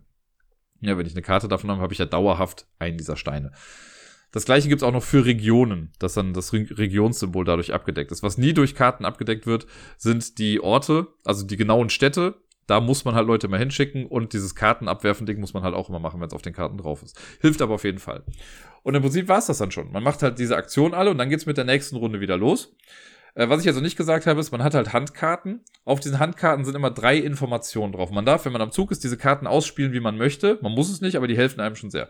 Auf den Karten ist entweder, also ist eine Stadt drauf. Und wenn man die Karte in seinem Zug ausspielt, kann ich einen meiner Agenten direkt dahin fliegen lassen. Auch wieder mit, ne, ich lasse einen Intel Cube zurück. Dann ist da drauf ein Equipment. Das kann ich halt für Missionen benutzen. Ja, wenn ich jetzt eine Waffe brauche und ich habe eine Waffe als Handkarte irgendwie, dann kann ich die dann dafür abgeben. Und darauf ist immer auch eine Aktion, die bei diesen Special Ops Token drauf ist. Also kann ich auch eine Handkarte ausgeben, um so eine Sonderaktion noch irgendwie zu machen, die mir irgendwie hilft, das Spielgeschehen auf irgendeine Art und Weise zu manipulieren. Das sind die drei Möglichkeiten, die ich mit den Karten habe. Und das ist eigentlich schon das ganze Spiel. Das Spiel ist dann vorbei, wenn jemand die sechste Mission erfüllt und dann hat die, also dann wird die Runde zu Ende gespielt und wenn das dann geschehen ist, dann hat jeder nochmal die Möglichkeit, eine letzte Mission zu erfüllen. Da wird aber kein Spielzug mehr gemacht, sondern man kann höchstens nur noch Handkarten und Special Ops Tokens ausspielen, um das nochmal irgendwie alles ein bisschen zu manipulieren. Und wenn man das dann hat, dann kriegt man für diese eine Karte dann auch noch die Siegpunkte. Und äh, ja, dann zählt man die Punkte zusammen von allen Missionen, die man hat. Von allen Mini-Equipment-Teilen, also diese Codekarten, die man halt ja freispielen kann im Laufe des Spiels. Die haben auf der Rückseite ja auch so Equipment drauf, die man auch für die Mission quasi ausgeben kann. Für jedes Equipment auf diesen Karten, das man nicht ausgegeben hat am Ende, also die man noch in seinem Spielbereich hat, bekommt man nochmal zwei Punkte auch. Und das rechnet man dann alles zusammen. Und wer da die meisten Punkte hat, gewinnt Covert. Bei uns war es mega knapp, was ich echt nicht ge äh, gedacht hätte. Ich habe, glaube ich, die sechste Mission erfüllt, konnte aber, glaube ich, im Nachgang keine siebte Mission, sage ich nochmal, zusätzlich irgendwie erfüllen. Sarai hat es aber geschafft. Sie hat noch irgendwie eine Karte gezogen, die sie dann noch erfüllen konnte. Und äh, deswegen ist es super knapp gewesen. Ich habe gewonnen, ganz knapp mit 58 Punkten und Sarai hatte 57 Punkte. Also es war schon sehr, sehr nah dran. Äh, sie hat auch gesagt, ihr hat's gut gefallen, was mich natürlich sehr freut, weil ich jetzt ein bisschen die Hoffnung habe, dass wir das vielleicht hin und wieder nochmal häufiger spielen. Das ist ja eh so ein bisschen eine Krux, weil einerseits will man ja die Spiele spielen, die man total gerne mag, aber wir wollen ja auch irgendwie immer neue Sachen ausprobieren. Aber bei Covert habe ich ein bisschen die Hoffnung, dass wir das zumindest noch ein oder zweimal noch spielen können. Damit kommen wir zum letzten Spiel, das dann gespielt wurde. Nach Covert haben wir uns dann auch noch an Blackout Hongkong rangewagt. Das hat Sarai mitgebracht, weil sie das auch nochmal spielen wollte. Ich hatte es vorher auch noch nicht gespielt. Äh, und ja, dann haben wir uns auch nochmal rangewagt und dann war auch die Spielezeit erstmal äh, beendet. Was fast ein bisschen schade ist, weil ich hätte bestimmt auch gerne noch mehr gespielt. Aber irgendwie ist Zeit ja dann doch auch eine ja, äh, endliche Ressource. Wie dem auch sei, Blackout Hongkong. Ein Spiel, das ich damals zwar auch gesehen hatte, als es rausgekommen ist, aber irgendwie, es hat mich nie so krass gepackt, dass ich sagte, boah, das muss ich jetzt spielen. Und es hat sich auch einfach nicht ergeben und ich wollte es nicht blind kaufen. Ähm, aber es hat mich schon, ja, also interessiert an sich hat es mich dann schon. Ich war dem Spiel jetzt nicht irgendwie abgeneigt. Ähm, ja, und jetzt haben wir es dann einmal gespielt. Bei Blackout Hongkong geht es thematisch darum, dass es einen Blackout in Hongkong gibt. Wer hätte das gedacht? Und man versucht, die meisten Punkte zu machen. Man hat so ein Playerboard vor sich wo ähm, im Prinzip gar nicht so viel drauf passiert. Da stehen größtenteils eigentlich nur so Informationen drauf, was man in einer Runde irgendwie macht. In jeder Runde, die man hat, spielt man, glaube ich, so acht Phasen durch und dann äh, ist die nächste Person spielstartende Person oder rundenstartende Person und geht dann bei sich alle Runden Sachen irgendwie durch. Aber es ist jetzt nicht so, dass ich erst meine acht Schritte mache und dann machst du deine acht Schritte, sondern wir machen beide Schritt eins, dann Schritt zwei, Schritt drei und so weiter und so fort. Man hat ein Board von Hongkong, das ist unterteilt in verschiedene Regionen und es gibt, sage ich mal, so Knotenpunkte, wo man später so kleine Würfel drauf platziert und die einzelnen Punkte sind stellenweise halt miteinander verbunden und immer der, ja, die Fläche, die eingekreist ist durch Linien, die zwischen Punkten liegen, das ist dann quasi ein Bereich. Da werden später so Häuser reingelegt. Das ist dann immer halt ein Bereich. In diese Bereiche kommen am Anfang Erkundungsplättchen, immer drei Stück in so einem verdeckten Stapel. Und das war's dann schon fast irgendwie. Es gibt noch so eine Kramerleiste drumherum für Punkte und so ein paar Tabellen noch irgendwie da drauf. Und ein Rondell, das ich mega cool finde und was ich so noch nie gesehen habe in einem Spiel. Es ist eine super simple Idee, aber eine geniale Idee, wie ich finde. Das habe ich ja immer mal wieder in letzter Zeit, dass ich so bei Spielen was sehe, wo ich denke, warum, warum gibt's das nicht häufiger? Das ist doch total cool. Hier ist das nämlich so. Es gibt in äh, Blackout Hongkong sechs verschiedene, beziehungsweise sieben verschiedene Ressourcen. Und äh, sie hatte das irgendwie alles erklärt auch. Und dann habe ich irgendwann gedacht, so, ja, aber wie werden die denn angezeigt? Weil jeder hat nämlich selber als Spielmaterial nur so ein paar Häuser die halt später dann in diese Bereiche reinkommen, und ähm, Würfel in der Farbe, mit der man halt gerade spielt. Ich glaube, viel mehr ist es dann nämlich auch gar nicht. Also es gibt noch so Karten nachher, aber äh, von dem Holzmaterial war es das eigentlich, bis auf die Punktescheibe noch. Und es ist so, es gibt dieses Rondell, auf dem halt alle Ressourcen drauf sind, in so einem Kreis angeordnet. Und wenn ich jetzt, äh, angenommen, ich kriege Reis, dann kriege ich kein Reisplättchen oder sowas. Nein, ich nehme dann einen meiner Würfel und lege den auf dem Board auf das Reisfeld. Und das machen halt alle. Und das ist so ressourcenschonend quasi. Also man braucht ja wirklich gar nicht viel, weil es reicht ja eine Würfelfarbe, um dann später anzuzeigen, was ich da alles habe. Die siebte Ressource, das ist Batterie äh, in, dem, in dem Fall. Das ist so eine Joker-Ressource, die für alles gilt und die ist halt in dem Zentrum von diesem Rondell. Also dann kann man die einfach in die Mitte schieben und hat dann eben so einen Joker. Ich finde das super genial. Das ist so ein super einfacher Kniff, der mir so noch nicht untergekommen ist. Ihr könnt mir gerne sagen, wenn ihr das irgendwo anders vielleicht auch schon mal gesehen habt. Aber das war für mich das erste Mal, dass ich damit in Berührung gekommen bin und das hat mich nachhaltig beeindruckt. Alleine dafür liebe ich das Spiel jetzt schon. Ähm, ansonsten ist das im Spiel so, dass wir, ähm, also wir haben am Anfang so ein paar Karten auf der Hand, ich weiß nicht mehr genau, wie viele es sind, fünf Stück oder so, sage ich jetzt mal grob. Zwei davon landen am Anfang ins Krankenhaus, die werden äh, reingelegt, also es ist neben dem Playerboard so ein Bereich, wo dann kranke Karten reinkommen. Und dann fängt man an. Auf dem Playerboard sind diese ganzen Phasen, die man durchspielt, von unten nach oben aufgelistet, woran man sich erstmal ein bisschen gewöhnen muss. Aber unten ist dann Phase 1 und das erste ist so eine Planungsphase. Wir haben halt Handkarten, auf denen verschiedene Menschen drauf zu sehen sind, die uns quasi helfen sollen, diesem Blackout in Hongkong irgendwie Herr zu werden und wieder ein bisschen Ordnung herzustellen. Und dann legt man, man hat da so drei Spalten da liegen stellenweise am Anfang auch schon Karten drin und man legt jetzt Karten dann mit dazu, die werden verdeckt da reingelegt. In jede Spalte eine Karte. Man muss nicht in jede Spalte eine Karte legen, aber je mehr man reinlegt, desto mehr bekommt man nachher. Äh, außerdem, das macht die Person, die gerade auch das Spiel oder die Runde beginnt. Es gibt drei Würfel in Rot, Blau und Gelb. Die werden einmal gewürfelt. Auf diesen Würfeln sind Ressourcen zu sehen. Und die Würfel legt man dann passend zu äh, auf dieses Rondell quasi. Und das hat damit was zu tun. Die Karten, die man ausspielt, die gibt's halt auch, sag ich mal, in diesen drei Farben. Es gibt noch, also es gibt Rot, Blau, Gelb und Lila. Lila sind Spezialistenkarten. Äh, die anderen sind quasi für die Ressourcen dann gut. Und dann gibt's immer oben drauf auf dieser Karte entweder eine, zwei oder drei Würfel oder so kleine Vierecke sind da drauf. Und angenommen, äh, keine Ahnung, der rote Würfel zeigt den Sushi. Und ich lege eine rote Karte mit drei Würfeln in einen meinen Bereich. In der zweiten Phase werden diese Karten nämlich alle aufgedeckt. Und wenn ich dann meine rote Karte zeige mit den drei Würfeln, heißt das, ich bekomme diese Ressource, die der rote Würfel zeigt, dreimal.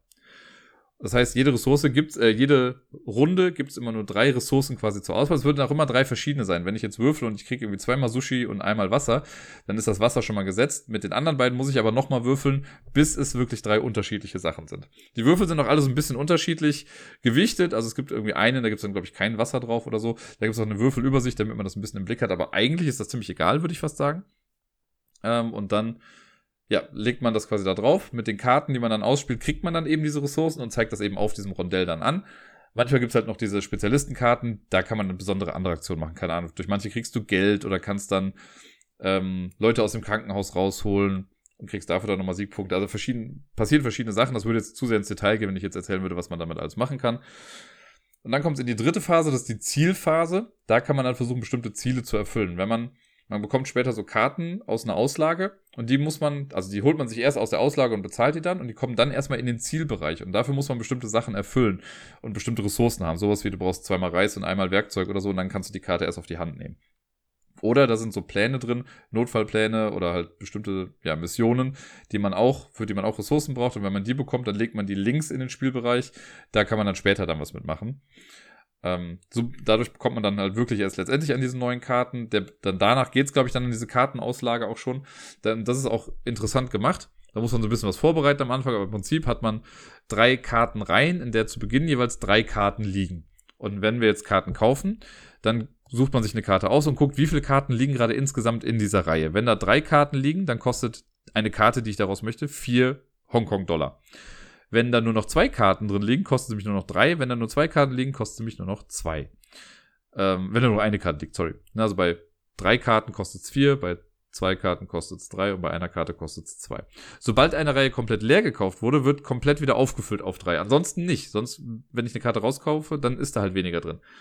Wenn wir alle gekauft haben, und man kann auch theoretisch, wenn man das Geld hat, auch mehr Karten irgendwie kaufen, aber die müssen halt in diese Zielbereiche kommen. Also in diese Zielfelder, die man auf seinem Playerboard hat, da hat man nur drei Stück von. Wenn man damit komplett fertig ist, dann wird aus jeder Reihe die Karte, die ganz rechts liegt, weggenommen.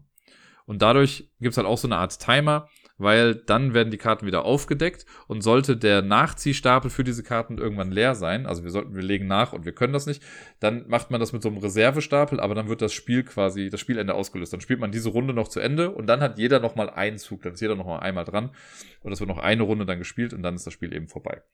Wenn wir das mit diesen Zielkarten oder wenn wir diese Karten gekauft haben, dann kommt noch irgendeine Phase, ich weiß schon gar nicht mehr, was da genau passiert. Dann wird irgendwie ein bisschen aufgeräumt und hier Buchhaltung betrieben und äh, man kann Ziele irgendwie aufgeben.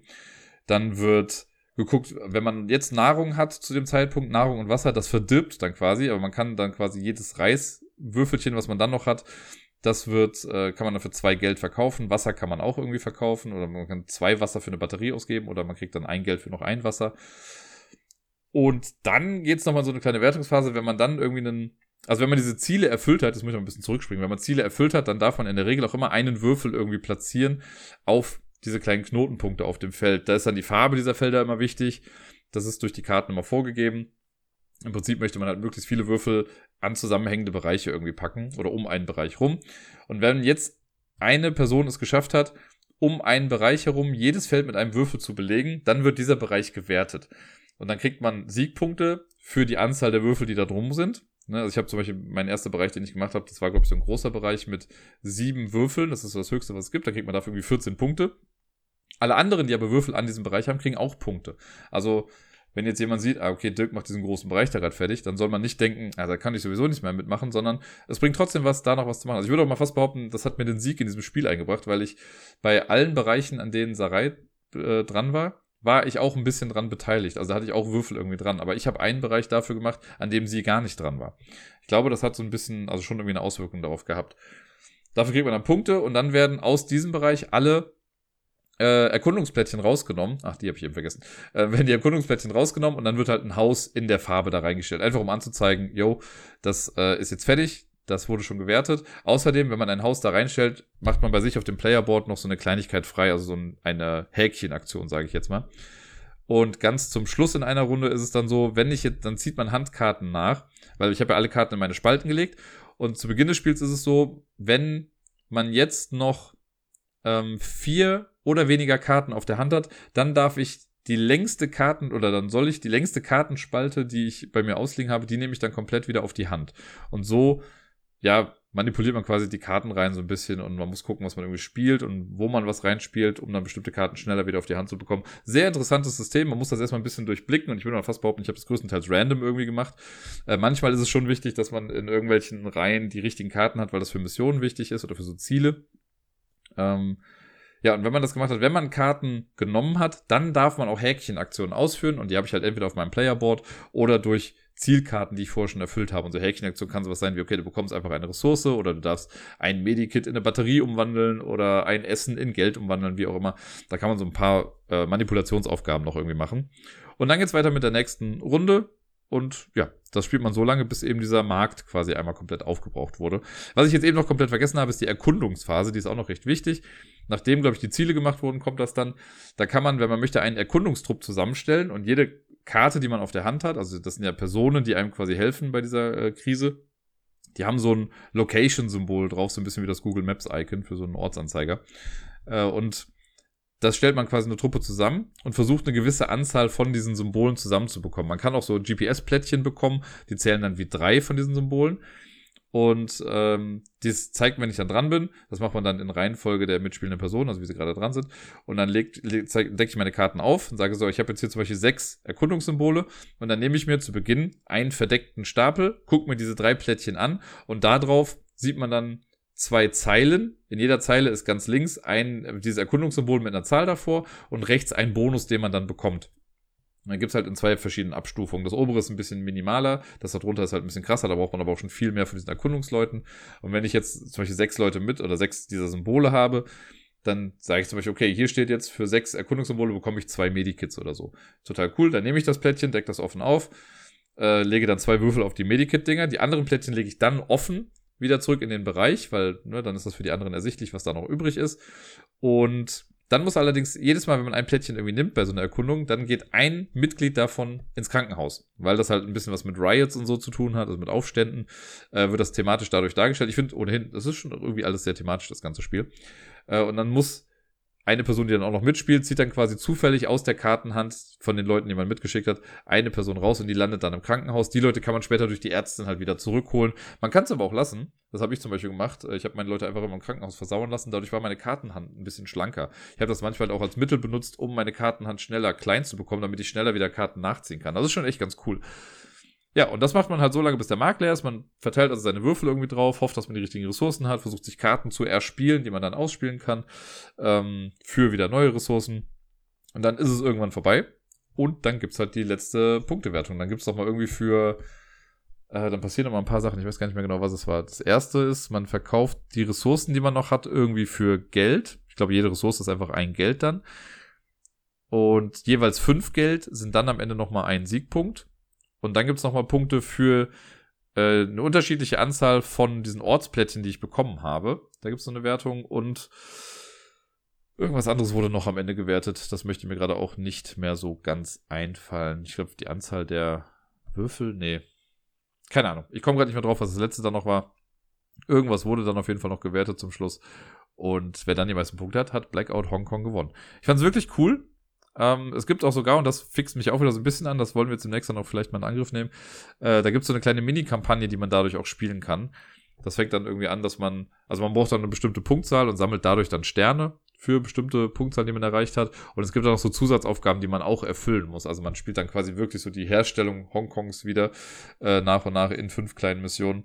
Da habe ich Bock zu, das würde ich gerne mal ausprobieren und äh, ich bin da sehr angetan von. Ich frage mich ja immer, wenn man das Spiel so nennt, Blackout Hongkong, ob sie irgendwie planen, irgendwann auch nochmal Blackout in einer anderen Stadt irgendwie rauszubringen.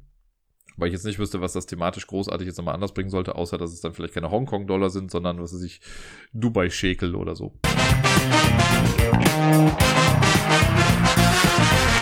Wir machen weiter mit der Top 100 der besten Zwei-Personen-Spiele aller Zeiten. Dieses Mal sind wir bei den Plätzen 40 bis 31. Wir radeln geradewegs auf das Finale quasi zu.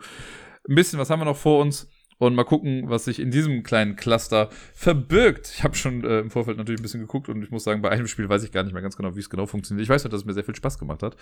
Äh, aber da kommen wir gleich zu. Auf Platz Nummer 40 ein Spiel, das man vielleicht gar nicht so sehr erwartet hier, aber es ist The Game Face to Face, die Zwei-Personen-Variante von The Game, die meiner Meinung nach erstaunlich gut funktioniert. Ich habe ja damals erst ein bisschen skeptisch geguckt, als sie gesagt haben, ja, es gibt noch eine Zwei-Personen-Version von The Game, weil ich dachte, das normale The Game funktioniert ja schon ganz gut zu zweit. Ich habe es dann damals mit Jan auf der Spielemesse gespielt. Er hat mich fertig gemacht da drin und mir dann irgendwann später zum Geburtstag geschenkt mit der Ansage, damit du dich immer dran erinnerst, dass ich dich fertig gemacht habe, als wir das gespielt haben. Und was soll ich sagen?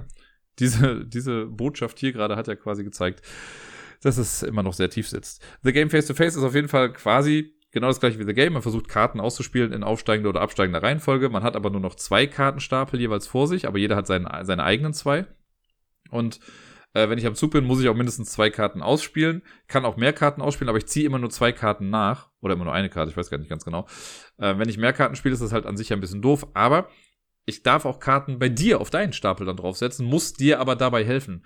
Das heißt, wenn du jetzt einen aufsteigenden Stapel hast, könnte ich wieder Karten spielen, die deinen Stapel weiter nach unten bringen, damit du mehr Möglichkeiten hast. Dann kann ich aber wieder auf meine volle Kartenhand aufspielen. Und man gewinnt das Spiel, wenn man zuerst all seine Karten losgeworden ist. Ganz einfach im Prinzip. Das ist echt ganz cool. Man spielt da nicht mit Karten von 1 bis 100, sondern hier von 1 bis 60, glaube ich, insgesamt. Oder halt, ja, 1, nee, 2 bis 59 in dem Fall. Äh, funktioniert aber echt super. Ich mag das total. Es ist ein schnelles, eine schnelle Version davon. Finde ich klasse. Auf Platz 39 ist, äh, 39, wow, es wird spät, Leute, für mich, wir sind schon, wir nähern uns der Zwei-Stunden-Marke in diesem Podcast, ist auch für mich anstrengend. Äh, auf Platz 39 ist Hanami Koji. Das Spiel, das ich thematisch immer so ein bisschen grenzwertig finde, weil man versucht ja irgendwie die Gunst von Geishas zu gewinnen, indem man sie mit Geschenken überhäuft. Es gab aber noch mal irgendwann eine andere Version davon, wo man irgendwas mit Samurais oder so macht, glaube ich, oder mit Feudalherren. Ich weiß es nicht ganz genau, aber ich habe nur einmal diese Version gespielt oder zweimal. Ähm, die, diese Standardversion von Hanami Koji. Ist auf jeden Fall ein cooles Spiel, weil man, man hat so Handkarten auf der Hand, die man dann versucht, deswegen sind es Handkarten, ich weiß, ähm, die versucht man dann an diese bestimmten Damen irgendwie ranzuspielen und wer dann die Mehrheit auf seiner Seite hat, bekommt quasi die Gunst dieser Geisha. Und es gibt immer vier Aktionen, die man jede Runde macht. Und wir beide, also beide Personen, die mitspielen, machen die gleichen Aktionen, aber die Reihenfolge ist halt anders. Aber es ist halt ganz klar, gut, ich muss irgendwann diese eine Aktion machen, wo ich Sachen miteinander tausche und ich muss irgendwann zwei Karten irgendwo hinspielen. Das limitiert das Ganze irgendwie sehr, aber ist trotzdem, also man kann das sehr taktisch dadurch dann einsetzen. Und das fand ich sehr cool und ein sehr schickes Zwei-Personen-Kartenspiel. Auf Platz 38 ist ein Spiel, das ich äh, ja, irgendwo mal gesehen hat und fand es eigentlich ganz ansprechend, obwohl mich das Thema so null angesprochen hat, weil es geht um Pilze. Fungi heißt das Ganze, ist, glaube ich, im Deutschen beim Pegasus rausgekommen. Und bei Fungi gehen wir thematisch durch den Wald und sammeln Pilze und wollen sie dann essen. Und lustigerweise findet man im Wald aber halt auch Bratpfannen und sonstige Sachen, also und äh, Butter und Calvados und keine Ahnung. Ähm, Genau, man versucht an diese Karten ranzukommen mit so einer recht intelligenten Auslage, wie ich finde. Man hat so eine Fußkarte und alles, was einem direkt vor den Füßen liegt, da kommt man direkt dran. Man darf aber auch Stöcke ausgeben, um an Karten ranzukommen, die weiter weg sind. Und dann sammelt man die auf der Hand und versucht die dann in Sets auszuspielen. Das ist halt im Prinzip ein reines Set-Collection-Spiel mit dieser ja, Distanzsache noch da drin, dass man irgendwie schneller an die Karten rankommen möchte. Ist echt cool gemacht, ein sehr cleveres Spiel. Ich empfehle Leuten immer mit der klügeren Variante der Auslage zu spielen. Es wird am Anfang so erklärt, dass man die Karten in einer Reihe einfach auslegt, aber da muss man Karten immer so nachschieben. Man kann das auch in so einem Kreis anordnen und dann ist das ein bisschen simpler und äh, cooler irgendwie zu handeln. Auf Platz 37 ist wieder mal ein Spiel, das man nicht ausschließlich zu zweit spielen kann, sondern man kann es mit bis zu fünf Leuten, glaube ich, sogar spielen. Äh, ich habe es bisher, glaube ich, einmal zu viert gespielt. Das würde ich nicht empfehlen. Ich finde es zu dritt noch in Ordnung. Zu zweit finde ich es aber einfach am besten. Und das ist Smash Up. Smash Up ist dieses Spiel, wo man zwei Fraktionen nimmt, das Deck von denen zusammenmischt und dann mit der kombinierten Stärke dieser beiden Parteien dann quasi zusammenspielt. Sowas wie die Alien-Dinosaurier oder die Zombie-Geister oder keine Ahnung was. Es gibt mittlerweile 12.000 Erweiterungen dazu. Irgendwann habe ich aufgehört, sie mir zu holen. Liegt aber auch daran, dass ich dem Wookie seit vier Jahren meine Smash-Up-Variante ausgeliehen habe und es seitdem nicht wiederbekommen habe. Und er letztens meinte, ich es fast mal geschafft, es auf den Tisch zu bringen. Aber halt eben auch nur fast. Ich habe es das letzte Mal mit Turbypsilon gespielt, online im Tabletop Simulator, woraufhin er meinte, er weiß, warum er es nicht mehr spielt, weil es halt einfach lange dauert. Und ja, ich muss auch zugeben, für mich ist Smash Up ein AP-Spiel vor dem Herrn, also ein Analysis-Paralysis-Spiel. Ich muss so lange über meine Züge nachdenken. Also ich sag mal so, wenn du mit den, keine Ahnung, Alien-Dinosauriern spielst, easy peasy. Da tut sich nicht viel. Ne? Du machst halt deine Züge, die Dinosaurier haben keine Doppelzüge und sonst irgendwie was.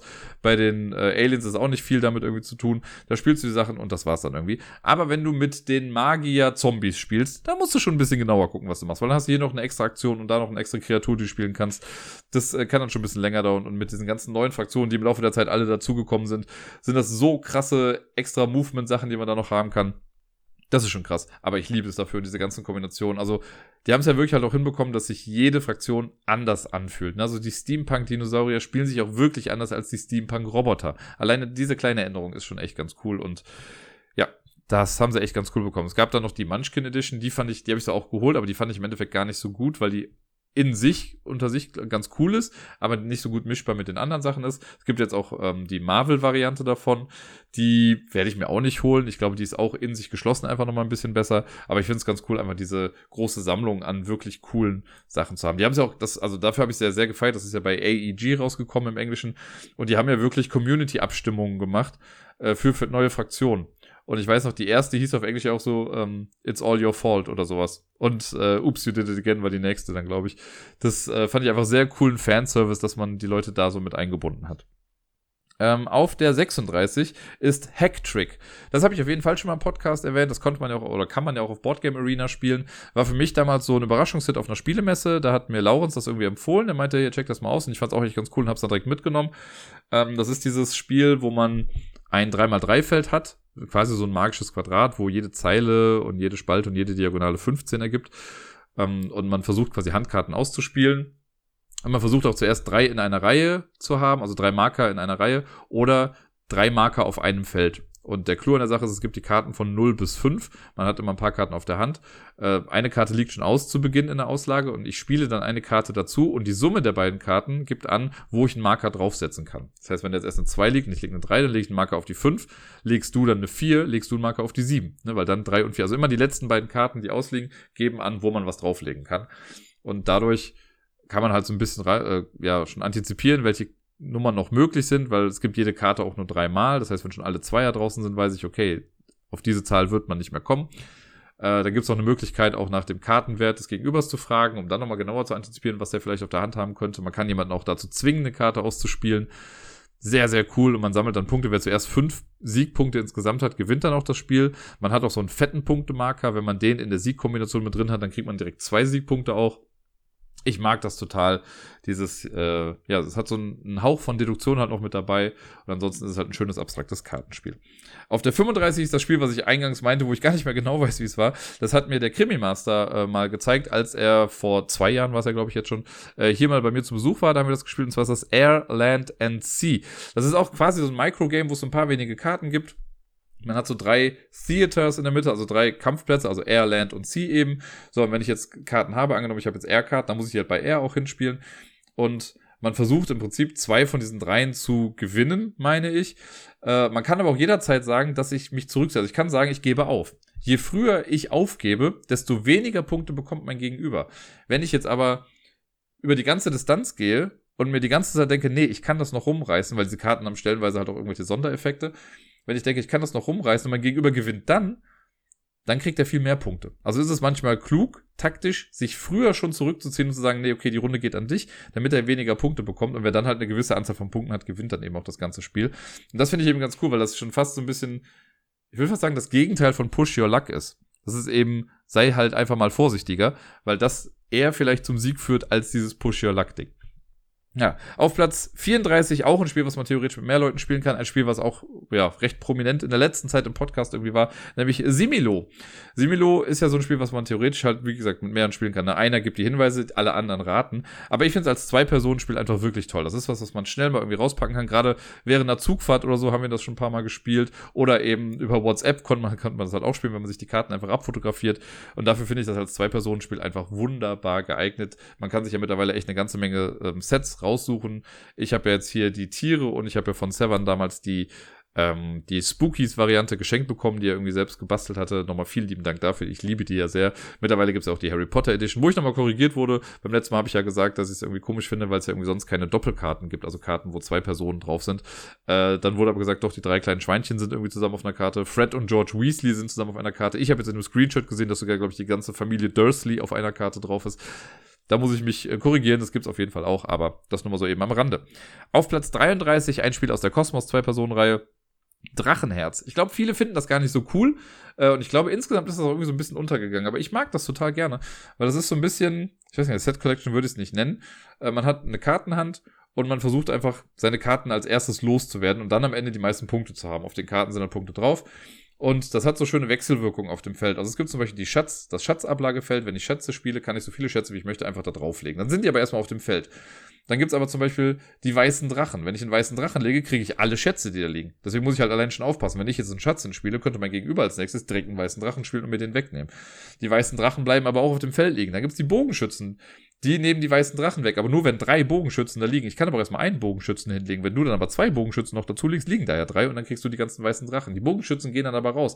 Dann kann ich noch irgendwie Heldinnen spielen. Die Heldinnen können entweder die Prinzessin retten oder Orks besiegen. Die Orks kommen auch einfach nur dann sonst weg, aber wenn ich Orks spiele, kann ich damit auch die Prinzessin wegnehmen. Die Prinzessin kann dagegen alle Schätze nehmen oder die schwarzen Drachen. Die schwarzen Drachen geben dir aber so eine kleine Sonderfigur, wenn du die nimmst und hast dann irgendwie eine Karte mehr auf der Hand. Die Helden gehen auch raus, da wo die Bogenschützen hinbekommen. Da gibt es nämlich noch die Schiffe. Wenn ich dann drei Schiffe ausspiele, dann ist das quasi so ein kleiner Rundentimer und ich bekomme alle Helden und Bogenschützen Bogenschützen, die irgendwie da unten dann gerade liegen, in meinen Punktestapel. Wenn das dritte Mal drei Schiffe ausgespielt wurden, ist die Runde vorbei und ich muss kurz atmen. So, schöne Grüße an alle Leute, die das Ganze in doppelter Geschwindigkeit abhören oder so. Auf Platz 32, nein, okay, Drachenherz ist auf jeden Fall ein cooles Spiel, wie gesagt, diese Wechselwirkung, ich mag das total und es ist echt schnell gespielt. Auf der 32 ist ein abstraktes Spiel, Hive. Hive habe ich ja, glaube ich, immer mal wieder schon mal erwähnt hier im Podcast. Äh, das ist dieses ja, so ein Schachspiel quasi ohne Board. Man hat äh, Hexagon-Teile, wo verschiedene Insekten drauf sind und man versucht, die gegnerische Bienenkönigin schachmatt zu setzen, also bewegungsunfähig zu machen. Und es gibt irgendwie vier verschiedene Arten von Käfern, die man hat, oder fünf, ich weiß gar nicht genau. Äh, und die muss man halt gewinnbringend einsetzen. Das muss immer alles zusammenhängend sein. Dann gibt es halt die Grashüpfer, die können über eine ganze Reihe drüber springen. Es gibt die Ameisen, die können am Rand entlang gehen. Es gibt die Käfer, die gehen immer nur ein Feld, aber können auf andere Figuren draufgehen. Ja, und so versucht man im Prinzip dann die andere Königin irgendwie so einzuschließen, dass sie sich nicht mehr bewegen kann oder dass sie komplett umschlungen ist von allen Figuren und von allen Seiten. Und dann hat man eben gewonnen. Ich habe das vor vielen, vielen Jahren einmal auf der Messe, glaube ich, gespielt. Dann habe ich es von meiner Schwester mal zum Geburtstag geschenkt bekommen. Und ich habe es dann irgendwann, muss ich ja gestehen, irgendwann mal verkauft, weil ich dachte, ich spiele es sowieso nicht mehr, ähm, weil ich zu dem Zeitpunkt niemanden in meinem Umfeld hatte, der es irgendwie mit mir großartig spielen wollte. Deswegen fand ich das ein bisschen witzlos dann. Äh, aber online spiele ich das nach wie vor noch sehr, sehr gerne. Und damit kommen wir zum letzten Spiel in dieser Bracket heute. Und das ist auch ein abstraktes Spiel, eins, was ich sehr liebe. Und zwar Backgammon. Das habe ich ja schon immer mal wieder gesagt. Ich habe ja hier auch so eine tolle Version, die ich mal geschenkt bekommen habe. So eine Reise-Edition, die aus echt feinem Leder und sowas auch hergestellt wurde. Das macht schon echt Spaß, damit zu spielen. Aber ansonsten finde ich das total gut. Ich habe mit Deni in der Brettspielwelt super viele Partien davon gespielt, oder gefühlt zumindest super viele Partien davon gespielt. Auf Boardgame Arena kann man das ja auch spielen, da mag ich das auch total gerne. Ich habe zwar noch nie mit diesem Würfel in der Mitte gespielt, dass du irgendwie die Punkte noch einstellen kannst, oder so ein Wettwürfel ist das ja, glaube ich. Ähm, aber ja, diese normalen Partien, das ist im Prinzip ja einfach nur ein Roll-and-Move-Spiel. Man versucht als erstes seine Figuren irgendwie alle rauszubekommen und doch gibt's ja noch so ein paar taktische Kniffe mit, äh, wie man jetzt seine Figuren platziert oder seine Steine platziert. Ne? Wenn man die Steine alleine lässt, dann kann man die halt eben rausschlagen, dann muss man die erst wieder einwürfeln und dann kann man aber auch so arschig sein und sein Startfeld irgendwie so blockieren, dass da kein Platz mehr ist, damit das irgendwie eingewürfelt werden kann. Ich find's echt klasse. Ich glaube, also ich kenne viele Leute, die zwar wissen, wie Backgammon aussieht, aber keine Ahnung haben, wie es gespielt wird. Ich selber habe es auch für meine Verhältnisse relativ spät erst gelernt, fand es dann aber wirklich halt echt cool. Und äh, wenn mich jetzt jemand fragen würde, Dirk, hast du Bock auf Backgammon? Ich würde auf jeden Fall eine Runde mitspielen. Das war die Bracket für heute, die Plätze 40 bis 31. Nächste Woche geht's dann also weiter mit den Plätzen 30 bis 21.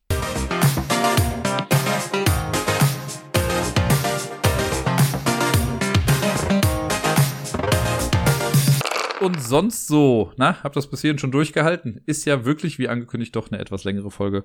Äh, die zwei Stunden knacken wir auf jeden Fall. Das haben wir jetzt in ein paar Sekunden geschafft. Aber sehr viel länger wird es jetzt wahrscheinlich auch gar nicht mehr dann dauern. So viel ist es jetzt dann nicht mehr.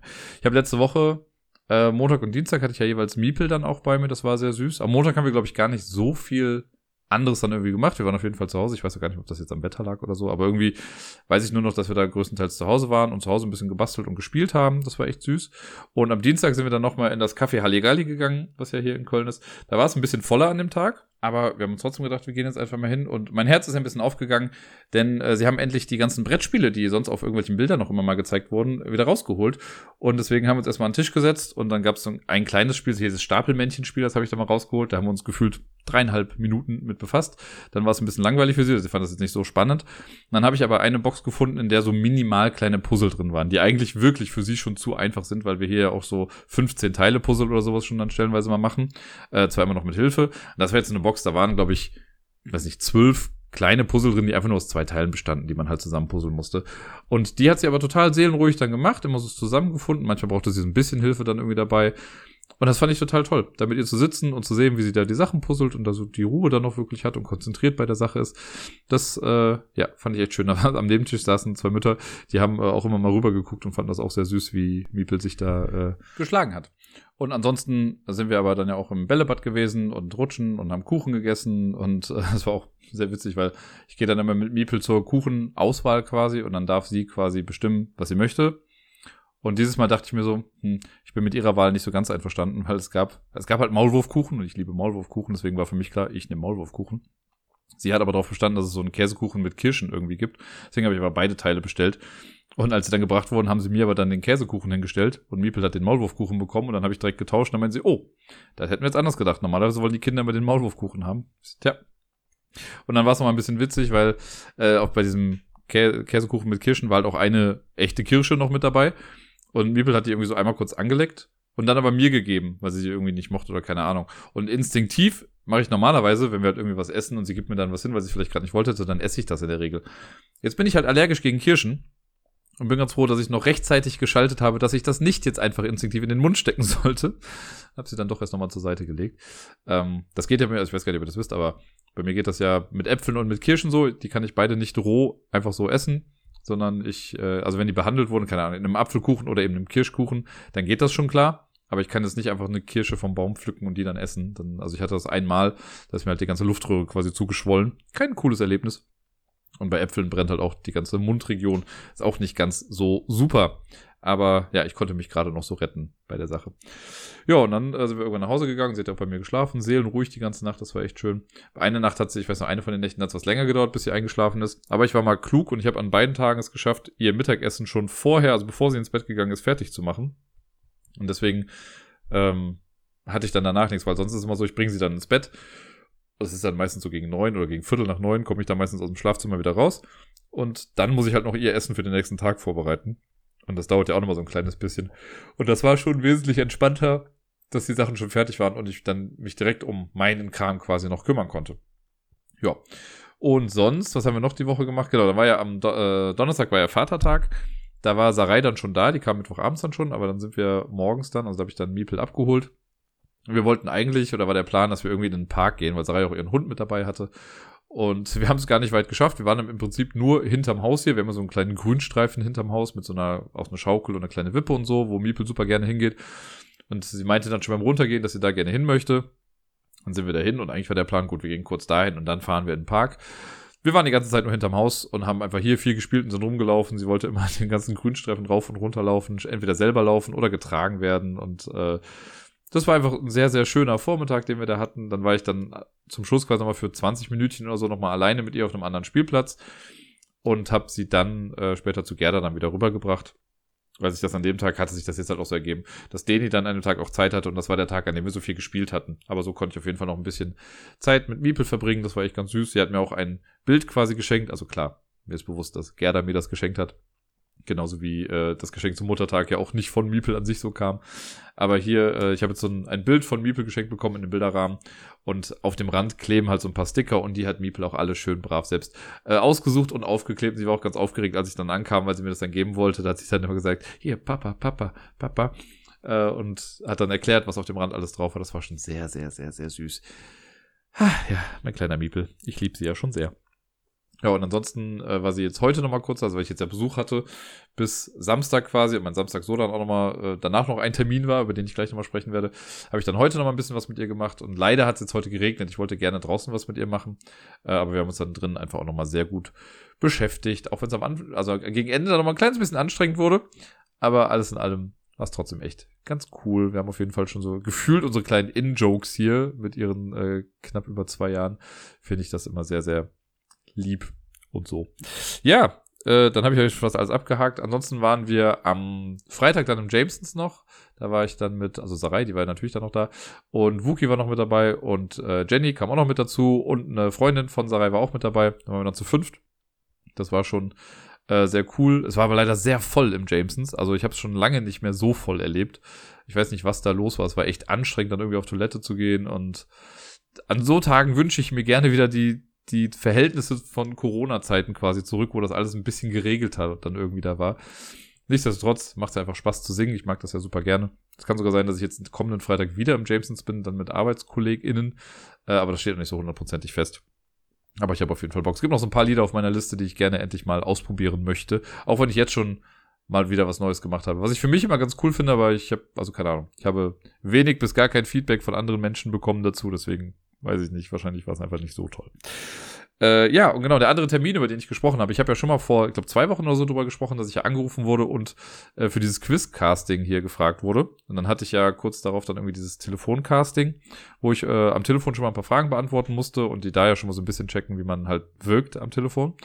Und jetzt wurde ich eingeladen, das war dann im, in Köln auch dieses Casting, was ich halt krass finde, weil das hat im Prinzip, dauert das, ja, keine Ahnung, 20, 30 Minuten oder so.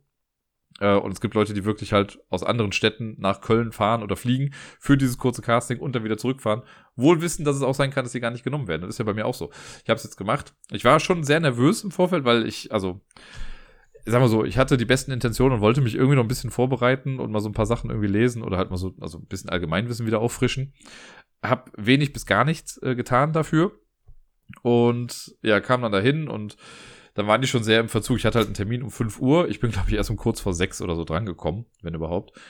Äh, da waren noch so ein paar andere, die auch zu diesem Casting dann kommen sollten. Bei denen hat man dann auch so ein bisschen was mitbekommen. Dann wurde erst ein kleines Vorgespräch geführt, noch mit einer, die dann quasi, ich sag mal, meine Betreuerin jetzt war dann für die Zeit. Und ja, genau, die hat dann so diesen Casting-Fragebogen mit mir durchgesprochen. Das war halt ein bisschen weird, weil ich war ja vor ein paar Jahren schon mal bei diesem Quiz für den Westen und die hatten den Fragebogen halt noch da und da stimmten halt ein paar Sachen einfach auch gar nicht mehr. Also alleine schon der Beruf und kinderlos und was weiß ich nicht was. Das habe ich dann noch ein bisschen korrigiert. Und dann ging's äh, letzten Endes in einen extra Raum. Nein, ohne schwarzes Ledersofa. Äh, und da war dann jemand anders drin. Das war dann der Typ, mit dem ich auch dieses Telefoninterview gemacht habe. Der stand dann da schon. Äh, das war auch ganz cool, weil wir dann irgendwie noch ganz kurz auf Lost gekommen sind. Genau, weil ich hatte ein T-Shirt mit dem Ablagestapel-Logo äh, drauf. Und da wurde ich halt auch irgendwie drauf angesprochen und habe da ein bisschen was erzählt. Und dass ja dieser Ring drumrum ja von Lost irgendwie ist. Äh, und das hatte er auch so ein bisschen mitbekommen, dass, ach, du bist der Lost-Typ, ne? Und irgendwie fand ich das ganz cool, dass ich dadurch dann irgendwie äh, im Gedächtnis geblieben bin. Und dann gab es erstmal so eine kleine Vorstellungssache. Also die haben quasi ein Video von mir gedreht, äh, wie ich einfach da stehe, mich selbst ein bisschen vorstelle. Dann musste ich meine Power Phrase in die Kamera sagen. Und dann wurden so noch ein paar Fragen gestellt und die wollen dann einfach nur ja, ein bisschen natürlich einfangen, wie ist so das Wesen dieser Person, wie kann die reden, weil es bringt ja nichts, wenn du die klügste Person der Welt da irgendwie hast, die aber keine zwei Sätze gerade aussprechen kann oder so, oder halt mega unsympathisch rüberkommt. Das verkauft sich ja nicht gut im Fernsehen natürlich. Und das fand ich ganz cool, weil die meinten, nachdem ich meine also man sollte dann aber sagen, ja, mein Name ist Dirk Groß, ich bin 36 Jahre alt und bla bla bla. So ein kleines bisschen, was auch meine Leidenschaft ist und wie man irgendwie auch zum Quizzen kommt. Und da haben die direkt gesagt, ja, genau das nehmen wir so. Es war ein Take und das war dann schon drin. Das meinte, es kommt nicht häufig vor, dass sowas gemacht wird. Ähm, das war ganz cool. Dann meine Power Phrase. Äh, die habe ich dann, die musste ich allerdings dreimal aufnehmen, weil ich mich da zweimal verhaspelt habe. Weil die habe ich halt ja irgendwie einmal aufgeschrieben in diesem Bogen und da konnte ich mich jetzt dann gar nicht mehr genau dran erinnern. Die musste ich erst nochmal nachlesen. Und dann wurden so einfach ein paar Fragen gestellt, auf die man dann reagiert hat und wo man was erzählen konnte. Da konnte ich schon noch so ein bisschen Hintergrundwissen mit einfließen lassen. Ja, und dann kam eigentlich der Hauptteil. Da wurde man dann gefilmt, wie man zuerst eine Schnellraterunde macht. Da hatten wir dann, also ich habe eine Minute Zeit gehabt, um 15 Fragen zu beantworten. Was ganz okay geklappt hat, würde ich sagen. Ich hatte ein paar Sachen wusste ich jetzt nicht sofort. Wenn es nach mir geht, ist die nächste Fußball-WM in Österreich und nicht in Katar. Äh, aber lassen wir das mal. Und danach gab es dann nochmal zehn Multiple-Choice-Fragen, die dann stellenweise schon irgendwie so ein bisschen knackiger waren, äh, aber mit so ein bisschen, in Anführungszeichen, Hilfe, äh, hat man das dann auch irgendwie alles dann hinbekommen. War auf jeden Fall echt eine coole Sache. Also ich hatte, ich hatte wirklich ein nervöses Gefühl am Anfang und dachte so, also ich fühle mich gerade zu Beginn von so Sachen immer mega dumm, weil ich immer denke, boah, ich weiß doch eigentlich gar nichts. Ne? Also irgendwie ich kenne so also gefühlt alle Menschen um mich rum, die ich kenne, und gerade die, mit denen ich gerade noch mehr zu tun habe, empfinde ich als so krass intelligent. Also sagst du Sarai oder Wookie oder Deni, keine Ahnung. Ich finde, die haben alle so viel auf dem Kasten und dagegen denke ich immer, verblasse ich einfach nur so. Und dann denke ich bei sowas, also wenn es jetzt vorbei ist, ich so, ja gut, ein paar Sachen weiß ich halt schon irgendwie, ne? Aber ich sehe mich da halt immer so als dieses, so ein Jack, Jack of all Trades. Ne? Ich kann halt vieles ein bisschen, aber dann wenig richtig gut. Aber das wollen die halt nicht verkauft haben. Deswegen muss ich mich natürlich dahinstellen und so tun, als wüsste ich alles. Äh, hat ja auch größtenteils jetzt irgendwie funktioniert und ich merke ja dann noch immer gut, so ein paar Sachen sind wohl doch irgendwie mal hängen geblieben. Das ist ja auch das Ding durch das Pubquiz und so. Da habe ich ja auch einfach super viele Sachen irgendwie mal gelesen, aber ich merke mir das ja alles nicht so sehr. Ne? Vielleicht, wenn ich krass drüber nachdenken würde, würde ich auf die meisten Sachen nochmal kommen. Aber ich sage auch immer schon so halb scherzhaft, halb ernst, wenn du mir das Quiz geben würdest, was ich vor zwei Wochen gemacht habe, was ich gestellt habe, ich könnte schon nicht mehr alles beantworten, was da drin steht. Einfach weil das so ein Ne, ich mache das halt, ich bereite das ja vor, aber ich muss es mir ja nicht merken, ich muss es ja einfach nur präsentieren. Aber, na gut, irgendwas war anscheinend noch da. Und jetzt, äh, genau, lief sonst so alles ganz gut. Die meinten auch so, ja, war alles klasse. Jetzt muss ich noch einen Monat ungefähr warten, also spätestens Anfang Juli kriegt man dann wohl Bescheid, ob man dann in die Show kommt oder nicht. Äh, ich hoffe es natürlich sehr, aber schauen wir mal. Vielleicht äh, gab es andere Kandidaten und Kandidatinnen, die potenziell einfach dann doch besser geeignet sind für die ganze Sache. Ich bin sehr gespannt. Könnt mir gerne ein bisschen die Daumen drücken. Wenn es soweit ist, wenn ich in die Show kommen sollte, sage ich auf jeden Fall nochmal Bescheid.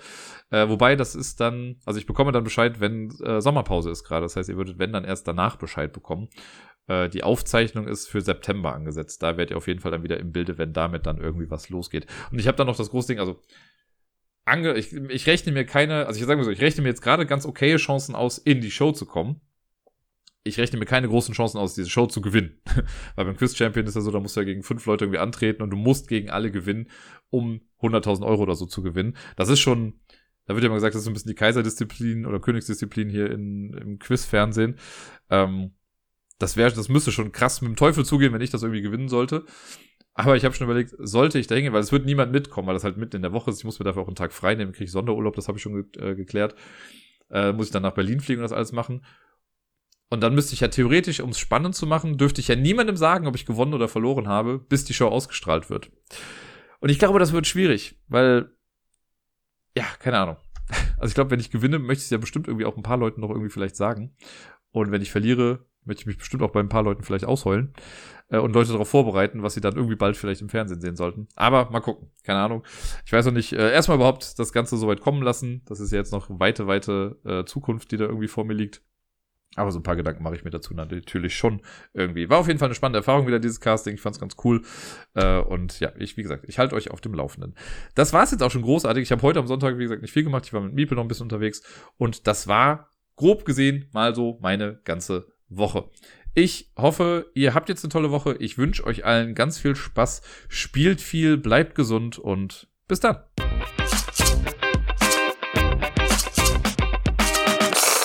Ich habe ja eben schon erwähnt, dass Sarai am Wochenende jetzt ihren Hund mit dabei hatte, mit dem ich mich auf Anhieb echt ganz gut verstanden habe. Und ich habe heute am ersten Tag komplett ohne Hund gemerkt, wie sehr ich ihn vermisse. ich habe mich so krass schnell an dieses Tier gewöhnt. Ich wollte ja schon immer einen Hund haben und das hat mich nochmal irgendwie darin bekräftigt, dass das hoffentlich irgendwann nochmal Thema bei mir sein könnte.